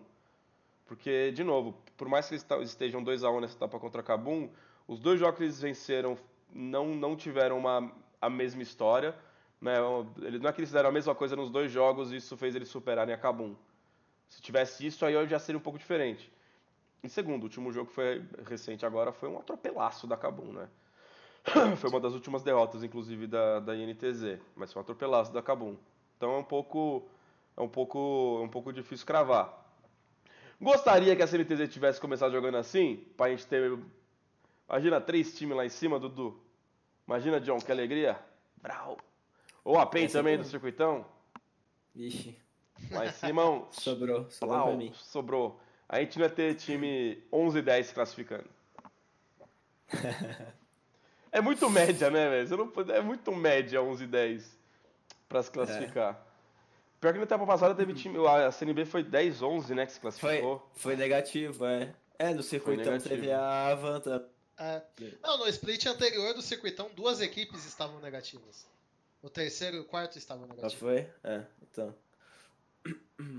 E uma foi finalista no CBLOL, Tá né? rindo aí, Melo. Tô rindo, tô rindo que eu sou uma pessoa feliz, Eduardo. Não vem estragar minha felicidade, não. Ô, Mas no final das contas, acho que é, é válido, assim. É, óbvio que o tanto de. Importa o tanto que você apresentou, mas, mano, playoff é totalmente outra história, Uhum. outro jogo, assim, muda radicalmente. Sendo bem sincero. Falando em campeão. Mentira, não tem nada a ver. Circuitão, Dudu. Você é o meu campeão. Você ganhou um circuitão, Dudu. Você ganhou o coração ganhei. de todo mundo. Ganhou Eu o ganhei, não, não ganhei mundo. não, eu fui vice pro time do Dion. Eu ganhei. Você foi. O que? Da Big Gods, pô, quando a gente subiu. o É verdade, tava é verdade, é verdade. Esqueci desse da Overload. Na overload. Bom, Cade contra a Van deu a lógica. Deu a Deu. lógica, Dudu? De resultado deu, mas de performance, deu a lógica? É, eu esperava uma série um pouquinho. Eu esperava a Van brigando um pouquinho mais. Ah, é? Eu esperava, eu esperava. Porque na, em algumas substituições que eles fizeram ali no, na- na- nas duas últimas semanas, é que a última semana é uma rodada só. Foi só na segunda-feira. Mas eu gostei da evolução que eu vi da Van ali na reta final. E, e eu tava esperando que eles pudessem é, incomodar, te, ou que. Aquilo que você gosta muito de falar, mano, vender, vendessem caro a, a, a Eu derrota. nem gosto de falar isso, velho. Gosta. Eu posso Igual falar bastante, falar. mas eu não gosto. Igual você gosta de falar que o Legends era leg Legends. Então, sabia que disso? Que o Legends era pra ser Le- Legends. Aí ele E- ditou errado aqui, então, o G fica do lado do H são e coisas ficou. que você. São coisas que você gosta de falar. Tô muito ansioso pra quem sabe um dia a Griffin participar de um torneio internacional, que eu vou falar o tempo inteiro isso. Não, mas eles estão. Então vai ser esse, porque. É, eu descobri, tá- eu descobri isso, inclusive, Melão, por você. Em algum lugar tá vendo, Dudu? é. Aqui a gente E traz informação. E é não, humilde. e é não, humilde. Que a Griffin tá praticamente classificada pro Mundial já, Melão. Tomara, Então, tomara. Eles vão dar algum jeito de tiltar e não ir, velho. Eu tenho certeza Não, não. disso. Eles estão praticamente garantidos por pontos. Eu tô ligado por ponto, mas É. alguma coisa vai dar errado. Alguma coisa vai dar errado. É... Mas, cara, ó, já eu quero, quero falar um negocinho aqui. Que Fala timinho negocinho. completa essa Cade, hein? Que ti- Você vai falar isso, eu gosto desse time. Que eu timinho gosto completo. Do, do Grell, principalmente, cara. O é Eu gosto dele. E eu, eu, eu sempre fui um cara que gostava bastante do, do Laz, de assistir o Laz, de treinar com o- os times do Laz, e sempre ficava de olho por lá. E ele tava. Sabe, a gente no split passado na PSG, a gente treinava bastante contra eles e tal. E era um time que. Lá são seis times que se classificam para os playoffs, porque lá tem quartas. Então eles se classificaram ali em quinto, sexto, com um win rate negativo também, a gente estava comentando disso. E chegaram na final, assim, sem ninguém esperar, um time que ninguém dava nada. E ele já jogava muito bem, assim, em treino. Não, não tanto, não se destacava tanto que nem tá agora na Cade, que é um time bem, bem superior ao, ao time que ele tinha. Mas ele é um jogador já que era bem estável, a gente gostava de, de, de, de ver o que ele fazia. E a Cade me surpreendeu bastante, me surpreendeu bem, bem positivamente, no caso. E eu gosto de ver o time da Cade jogar, a gente já treinou contra eles, eu gosto de, de todos os jogadores, eu gosto de como eles estão. E, e para mim, um, um, um, um, um dos principais por, por isso, quem devia levar o mérito é querendo não o treinador, né? Que eles trouxeram, ninguém não, não teve muita larga assim, mas ninguém deu muita bola, mas é um cara que eu já, já consegui trocar ideia com ele assim, trocar um Uhum. pouco de figurinha com ele, e o cara ele sabe o que tá fazendo. Então, pra mim é. Cara, eu vi uma entrevista Então- dele e falei, mano, esse maluco é embaçado. Numa entrevista. Ele é muito, ele é muito bom. ele é É, então. Eu cheguei pra ele na semifinal, nessa semifinal, pra trocar ideia. Foi dizer, Ah, como é que foi? Vai ter que falar, falar exatamente Não, como não, foi. eu, eu- o meu inglês é horrível, meu. Não, mas fala aí como é que falou. Hello, É, big foi fan, long super- time. Ele foi super compreensível. Ele... Aí Super até uma hora eu virei e falei assim, não, porque. Porque. É, eu, eu sou analista aqui do circuitão. Aí ele virou assim, I know who you are. You are famous. Ó, o Dudu, o Dudu tá todo, tá todo tiete, olha, se derretendo É, é. todo. Ai, Não, meu Deus. porque ele falou assim, ah não, porque o, o Colossus também falou assim, não, não, porque eu sou caster, mano, a gente sabe quem é vocês, vocês são, são famosos. Mas ele é super, ele é um cara muito centrado, ele, ele tem uma... Ele tem, ele tem, ele tem esposa e filho, de- não é? Eu, hã? Ele não tem esposa e filho? Ah, eu não perguntei isso. Não, mas tem na entrevista dele, ô desgraça. Eu lembro da, da entrevista dele. Posso estar viajando pesado, mas eu. Eu acho que ele Onde foi essa entrevista, Melão? Foi pra. Da transmissão, não, na transmissão, a Ah, tá. matéria da, É. do circuitão. Dá uma olhada depois. E, enfim, é, é um cara realmente muito. Pra mim tem muito dedo dele nessa, nessa cage. Com certeza. Mas assim, a- é- é- é- essa semifinal foram um dos dois times que calaram a minha boca, né? Um pro bem e um pro mal. Eu lembro que a gente fez aquela brincadeira de achar quais que eram as quatro equipes que disputariam o playoff da, do circuitão, né? E eu apostei. Eu deixei a Cade de fora do top 4 desse. desse. do, do, do circuitão prévio e coloquei a Van.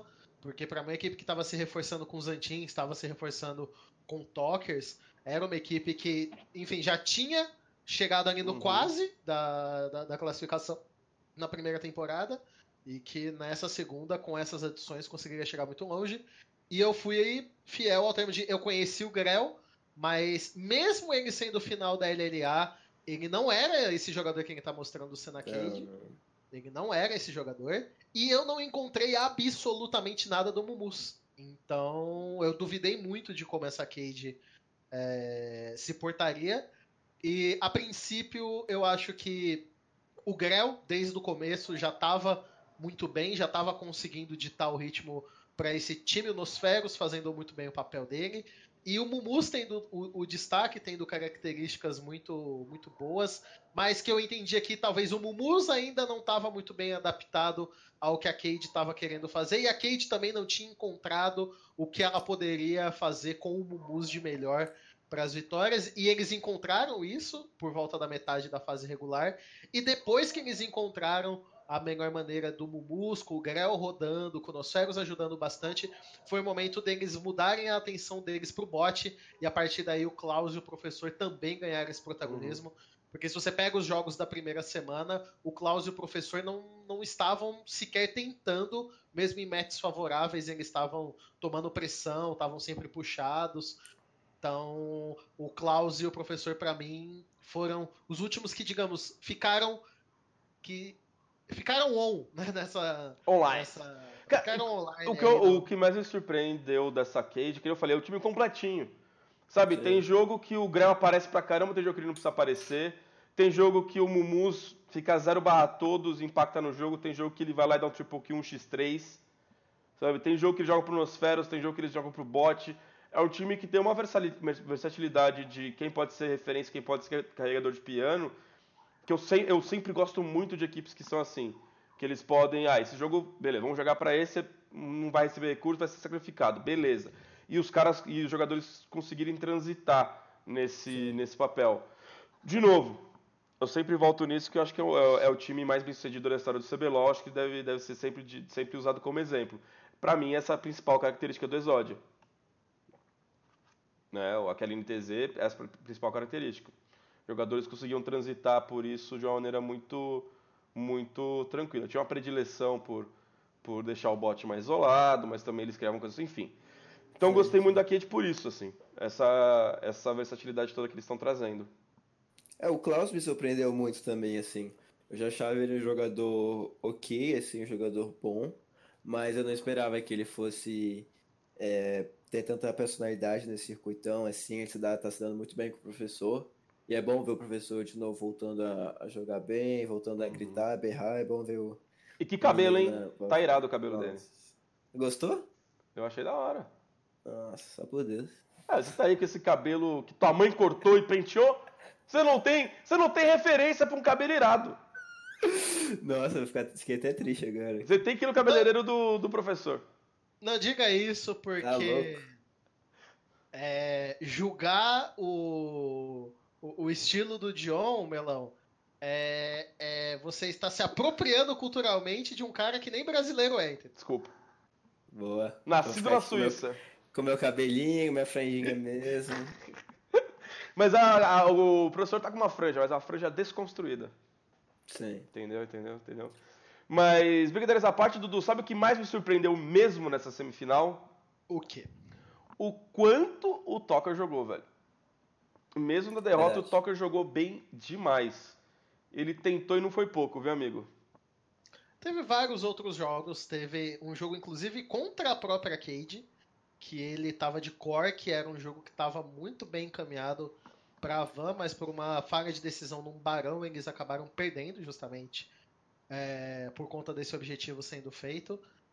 O, o, o que eu senti da Van de fato nessa semifinal é que eles não souberam lidar com, com toda a, a agressividade, com as ações que a Cade se propôs a fazer ao longo do mapa.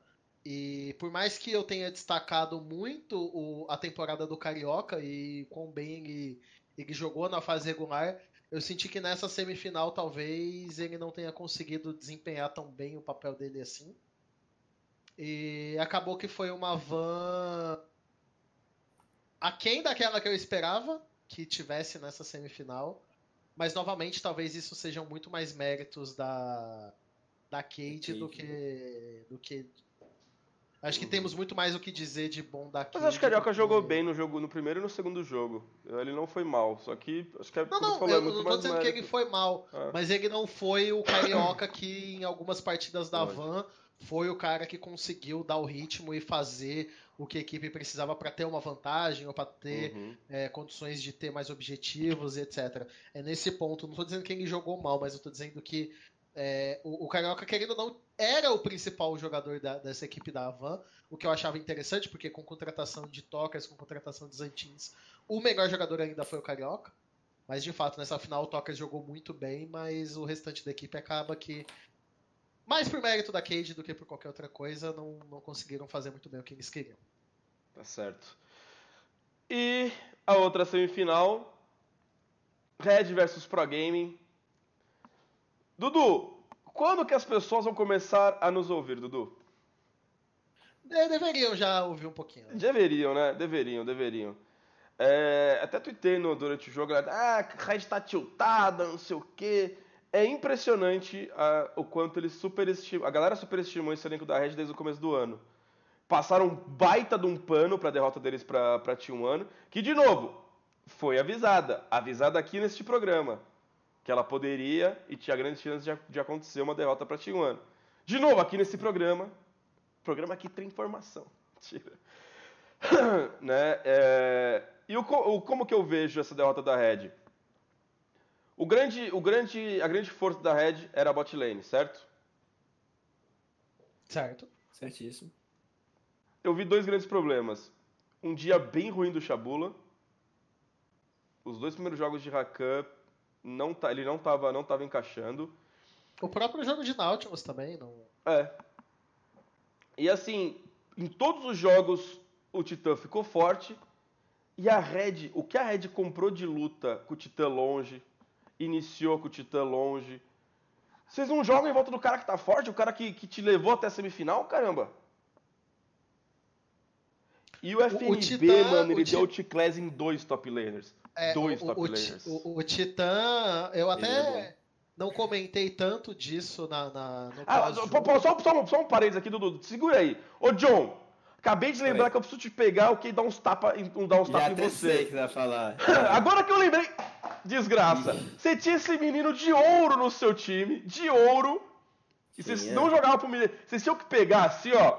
Cinco pro top. E fica dando, fica dando ouro. Na hora que chega os minions. Galera, sai, deixa ele pegar ouro e XP sozinho. Tinha que fazer isso. Não tinha caído. O, o melão, o melão gosta de estar certo pelos motivos errados. Não repara não. Não repara não. Ele sabe que o que ele tá falando é errado, Eu mas sei, ele só mas- quer. É, ele sabe que tinha. Que não dois- era só isso, mas Os dois, os dois únicos jogos que a gente ganhou, o FN nada. Tava de Urgot, ficou de boa, farmou. Que- No outro tava de Urgot de novo, também não fez nada.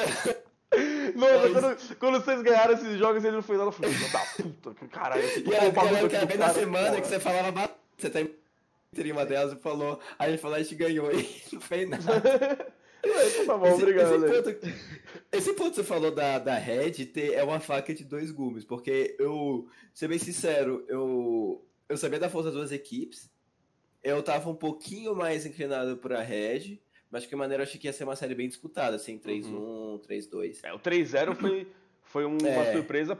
Se fosse 3-0 pra Red também seria uma surpresa. Também, também. Mas assim como você falou que o, que o, o ponto forte da Red é o Titã, é o bot lane, eles jogam agressivos, eles conseguem fazer isso.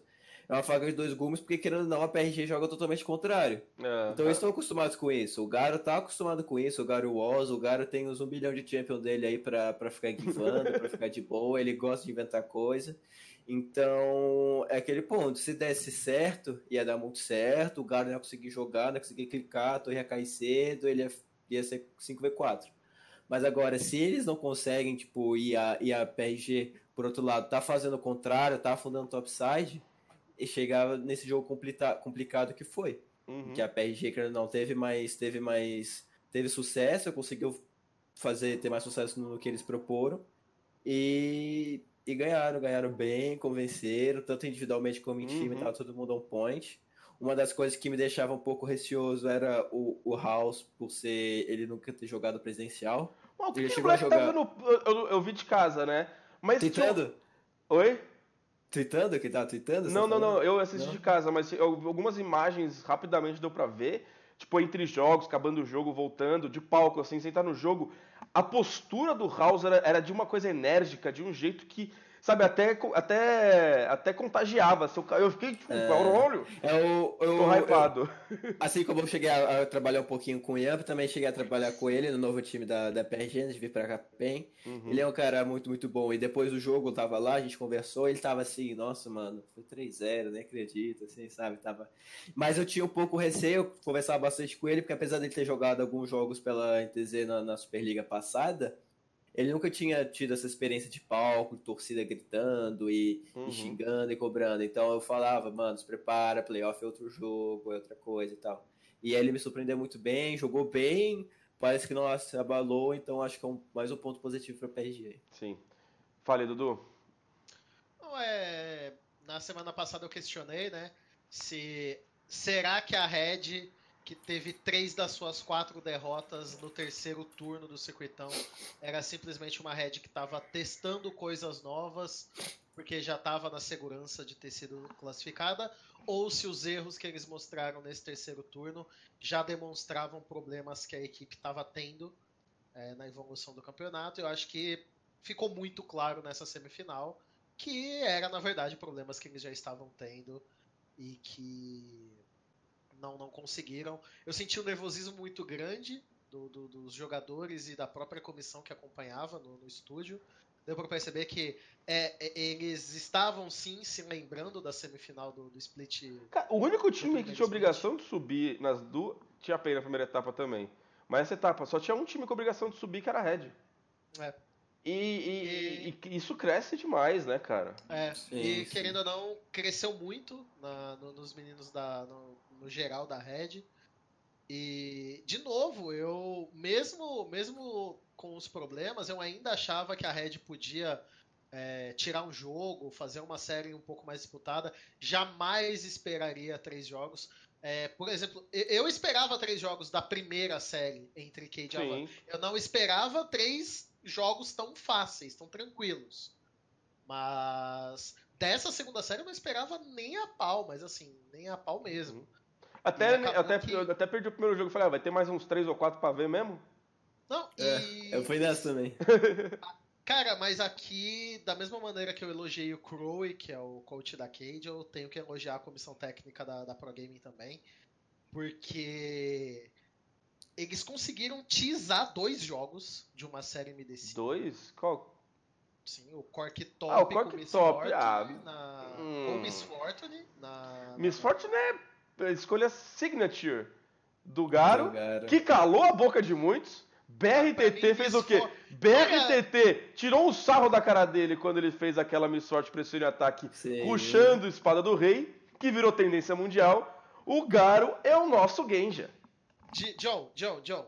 É. Desempata pra gente então. Cork Top com MF é tease ou não é? Não. Então, Obrigado, obrigado. Temos aqui, ó. Temos alguém aqui. Tá bom, tá bom. Não, quatro o. Cork você tem, que esperar, você tem que esperar ele ser top hoje em dia. É. E o, o Garo é Nove A conhecido. MF do. Com nove picks ao longo do mundo, você tem que esperar. Nove? Não, meu anjo. Tá aqui, ó. Cork. Algo que, que eu gostei disso, Dudu, 26 foi que picks eu- top. Sendo que Foi- Nove, desde, desde quando você tá olhando? no, na etapa. Na É, etapa. teve, teve Na etapa mundo. também. Você tá considerando a primeira etapa, né? Não, essa etapa. 26 picks top. É, 26, então. Eu tinha recebido uma listinha menor. Mas tudo É. bem. Ah, diga, John. Ah, então, o que eu gostei de- desse teaser que o, que o Dudu falou é que foi no primeiro jogo. É, não, no, no primeiro sim. É, então, Primeiro não, mas então, mas então, eu até cheguei a debater um pouco com o Lusca, porque o Lusca falou que achava pra ele muito arriscado fazer isso no primeiro jogo e tal.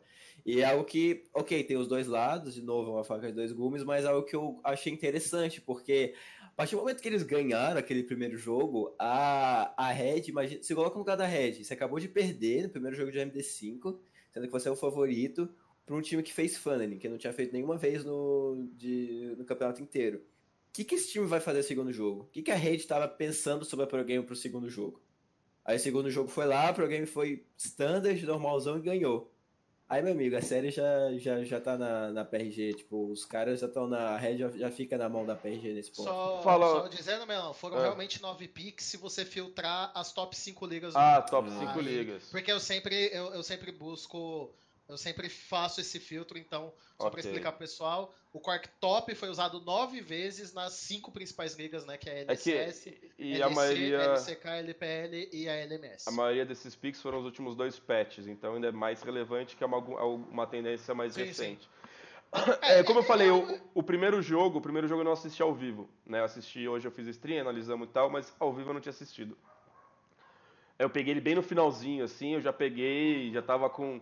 Quando eu peguei ele, já tá, tinha, tinha cara que tinha sido Stomp da Pro Gaming. Se Uhum. você pegasse ali, desse uma analisada e falar, beleza, foi um atropelo. Só que eu me surpreendi quando eu fui assistir. Agora. É, não foi não. Porque foi assim, a Red teve um. O, o Revolta foi. lidou muito bem. O Revolta e, e o Yoda, os dois, principalmente o Revolta, lidaram muito bem com o afunilamento. É, eles saíram na frente. Foi o melhor jogo, o melhor laning phase do Titã e do. e do. e do Shabula. Conseguiram criar muito. Teve. Saíram na frente, conseguiram travar bem a, a proposta que. que a Progame tinha trazido.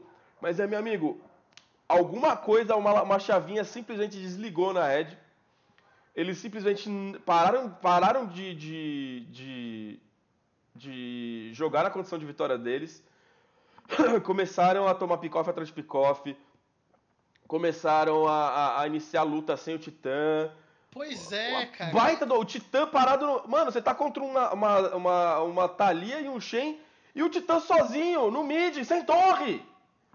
Porque, Não pode! Melão, Ah. Eu tava até conversando. O- muita gente falou assim, nossa, que o, o funilamento foi perfeito. Não foi perfeito. Não! Primeiro porque, tipo, a- até na transmissão eu comentei isso. Tinha sido a primeira vez é, que tinha sido usado Thalia com Shen pra, pra funneling. Aí, o- no- quando eu voltei pra, pra minha sala de preparação, eu recebi uma menção no Twitter, que sempre tem alguém que sabe uma informação que às vezes te passa despercebido, e o cara mandou assim, olha, não, você tá equivocado, Dudu. É comum, é- não é novidade nenhuma. E o cara me mandou uma print desse, desse funneling de Thalia e Shen, que foi usado no Rift Rivals de 2018, é, no confronto do CBLOL contra a CLS, na época que ainda se chamava CLS. Você não, eu já tinha foi- visto o Thalia Shen. Mas foi só esse jogo também. Foi, Quando foi, eu- foi, foi o Revolta, não foi? É, foi, foi, foi lembro, exatamente. lembro, lembro, lembro. É, foi exatamente desse. Foi a única vez que foi usada. É, porque eu fiz a pesquisa em torneios é, regionais, né? Em Uhum. Torneios principais não tinham usado, até o, o- o menino mandou essa. Até agradecer pela correção. Porque Tali Shen é lento pra fazer esse funneling. Tanto é que se. Eu tinha até separado uma jogada pra mostrar isso, mas acabou que, pelo como o jogo se desenhou, eu acabei deixando cair a jogada que eu iria mostrar. Mas era uma jogada início. Tudo bem que no início você não vai ter tanta vantagem no- nesse funelamento, ele vai se mostrar vantajoso conforme a passagem do tempo, mas uma das coisas bem comum quando a gente trabalha, quando a gente via esse afunilamento acontecendo, era de você ver ah, principalmente agora que você tem um lado vermelho da selva tão, tão vantajoso, dando tanta experiência, é que você tivesse essa dupla é, incomodando o, a parte de cima da jungle do Revolta, né? É, é, era uma das coisas esperadas quando você faz o afinamento. Isso não aconteceu, porque a Thalia, principalmente por causa do Shen, não tinha um clear tão rápido dos campos da própria selva. Então eu até tinha separado uma jogada que o Revolta faz tranquilamente a galinha, o Red, o segundo Red, né? As galinhas do segundo Red dele, e os Kurugs de uma maneira muito tranquila, porque a, a Thalia e o Shen é não devagar, conseguiram né? fazer o clean rápido Mas... o suficiente e nem conseguiram ter o push tão, tão, tão tranquilo contra a Cassiopeia do Yoda. E, e, aí eu concordo com o Melão. O que foi acontecendo foi que, assim, muito foi elogiado do House, de todas a. É, é o W da Thalia, né? Eu sempre me confundo. É, que, a, que joga é. Cara, o que cara da Red tomou essa skill nesse jogo? Foi, o jogo acabou num, num, numa jogada no mid, que a, a Red estava cercando. É.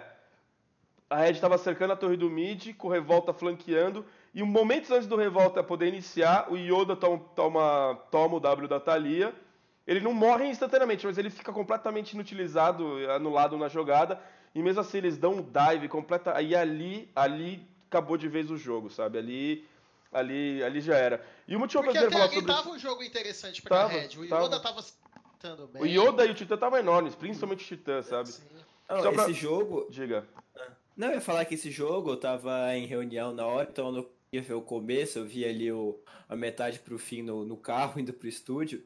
Mas quando eu, como eu não tinha visto o começo, quando eu bati ali, tava mid-game, as duas equipes estavam mais ou menos even em gold, eu falei, pô, esse jogo aqui é da, da Red, eles têm a Zaya, vai escalar, eles têm a Cassiopeia, por mais que o lugar seja de Katen, que é bom contra a Zaya, contra a Cassiopeia, eu acho que vai ficar bem, bem batido. Só que querendo ou não, por mais que eles não. não é um, um que você não tem um clear wave tão rápido em questão de, de criar na jungle, na real.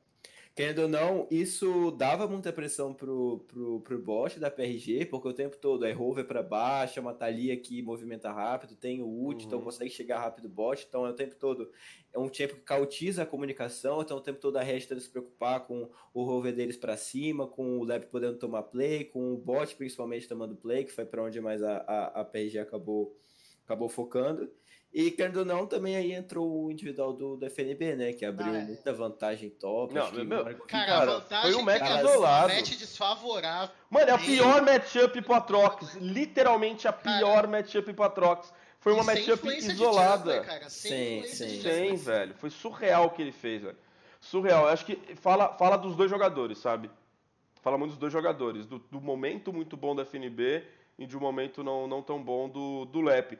E eu já quero puxar, velho. Aí os caras vão lá, bota o Gigo no segundo jogo, tem last pick e dá matchup pra ele se fuder de novo, velho.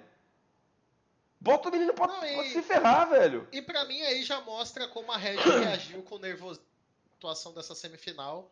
Porque colocou um jogador que não tinha jogado nessa, nessa temporada. No segundo é, split, então... no circuito desafiante, o Gigo não jogou muito se esperou de jogos do Gigo. Eu esperei jogos do Gigo. Eu até tava. Eu, eu, eu devia ter sido mais inteligente, meu.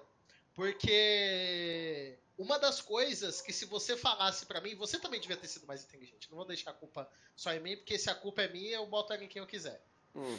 Mas, você pode me acusar Red... de qualquer coisa, mas Exato. você nunca vai poder me acusar de não ser inteligente, Dudu.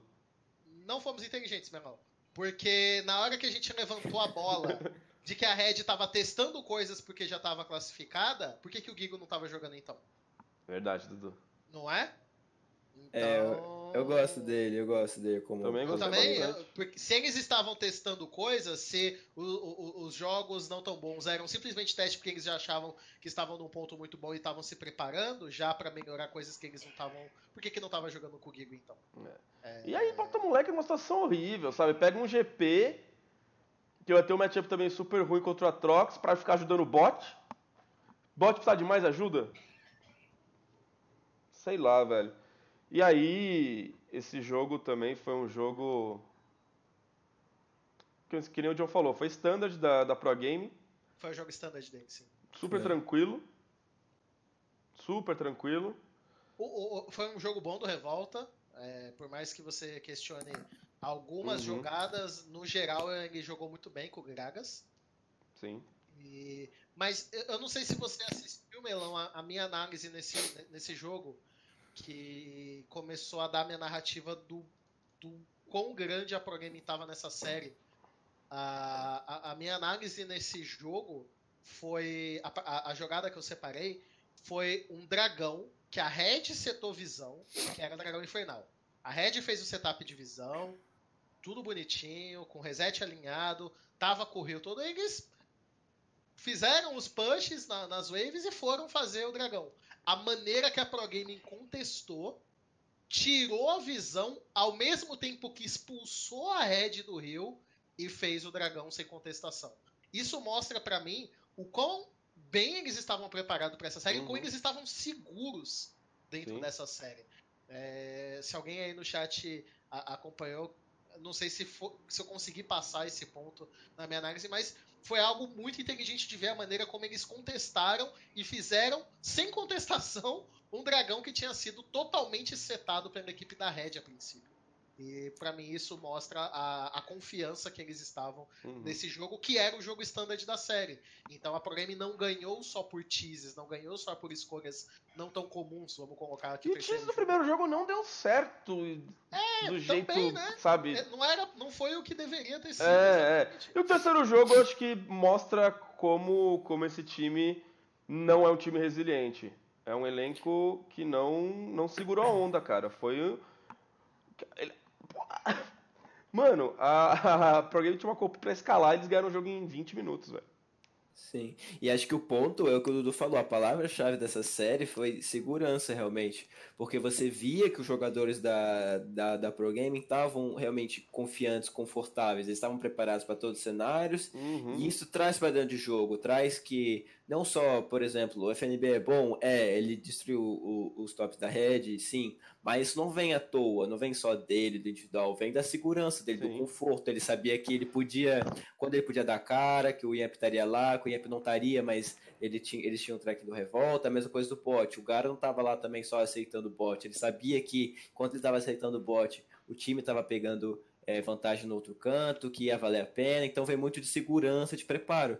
E foi o que, por exemplo, o Revolta falou no, numa das entrevistas dele, que o que faltou para a série, pela, a PRG foi um time melhor, mas o que faltou para para a série da Red foi realmente eles estarem todos confortáveis e seguros com as pequenas coisas de jogo, com os pequenos fundamentos de jogo, e com isso eles conseguirem jogar bem. Como eles não estavam totalmente, como eles não estavam 100% nesses pontos, estavam totalmente seguros, confortáveis nesses pontos, chegou na hora do jogo quando precisava, aí tem a hesitação, aí tem um faz uma coisa, o outro faz outra coisa, e por isso no resultado a PRG mostrou ser um, um- time, uma equipe bem melhor.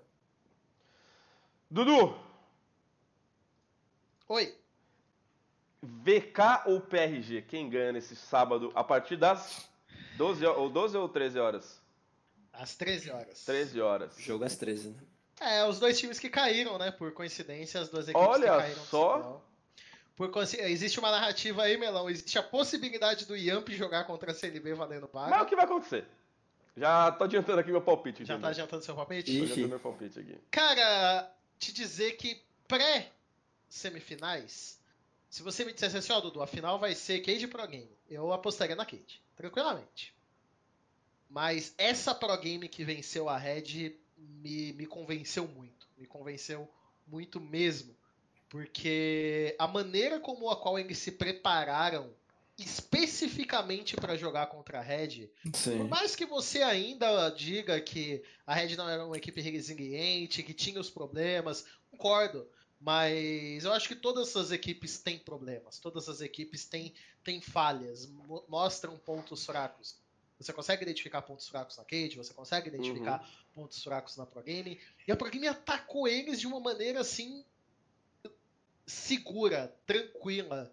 É, eles é, é, mesmo nas entrevistas que o, próprio FNB deu, o Cork Top e a Miss Fortune Bot foram piques não voltados para uma zona de conforto. São piques que, segundo eles, puniam erros que a Red cometeu a todo momento. E isso se mostrou em muito dentro do jogo. Então, a preparação que a Pro Game conseguiu fazer para enfrentar a Red foi realmente algo é, magnânimo, na minha opinião. Colocar uma palavra até bonita. Magnânima. Uma palavra magnânima. Nem sei falar. Pois magnânima. É, porque foi, foi lindo, foi, foi bonito de ver, foi bonito de ver. Se alguém esperava três jogos dessa maneira da, da, da Pro Game em cima da Red, eu acho que a pessoa ou é muito fã da Pro Game, ou é alguém da Pro Game que tava ajudando na preparação. Dudu, quem que é mais louco? Quem falava no 3x0 ou quem apostou no NTZ contra o Flamengo na, na final da primeira etapa desse, desse ano? É, os dois estão de mão dada ali. Maluco, maluco. Nem, nem eu apostei 3x0 nessa. John, quem que você acha que leva? Então, eu vou um pouco na narrativa do Dudu, só que diferente. Se me perguntassem antes quem ganharia entre Cade e Pro Game na final, não sabendo dos confrontos da semifinal, falaria Cade. Mas como para PRG chegar na final eles tinham que vencer da Red, e como foi desse jeito, eu aposto na PRG. Eu acho que eles estão no talvez no, no auge da, deles, uhum. assim, dos cinco jogadores juntos, mas comissão técnica.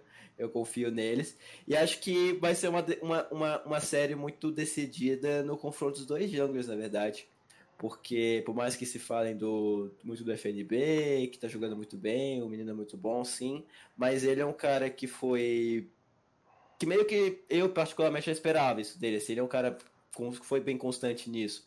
Agora eu vejo que o, tanto o Grell como o Yamp, principalmente, teve alguns jogos assim ao longo do, do split, assim, uhum. treino, mas principalmente campeonato, que eles deram assim uma, uma escorregada, assim, uma sapatinada, assim, jogos em que para mim o Yamp ou comprometeu, ou se não comprometeu, não fez muito, tanto na vitória como em algumas derrotas, assim, eu ainda acho ele muito bom, acho que ele é peça-chave do time, mas para mim, mais do que entre FNB e Mumus, ou como vai ser os bots, é, o bot da Cade vai conseguir se impor em cima do bot da Pro Game, para mim o, o, principal vai ser como os dois junglers vão jogar. Se o Yep vai conseguir ser o mesmo Yep que foi na semifinal, vai conseguir aparecer e vai conseguir anular o Grell, e como que o, Graham vai exportar também, se vai trazer os piques loucos dele que ele gosta, algum pique estranho, como que vai ser.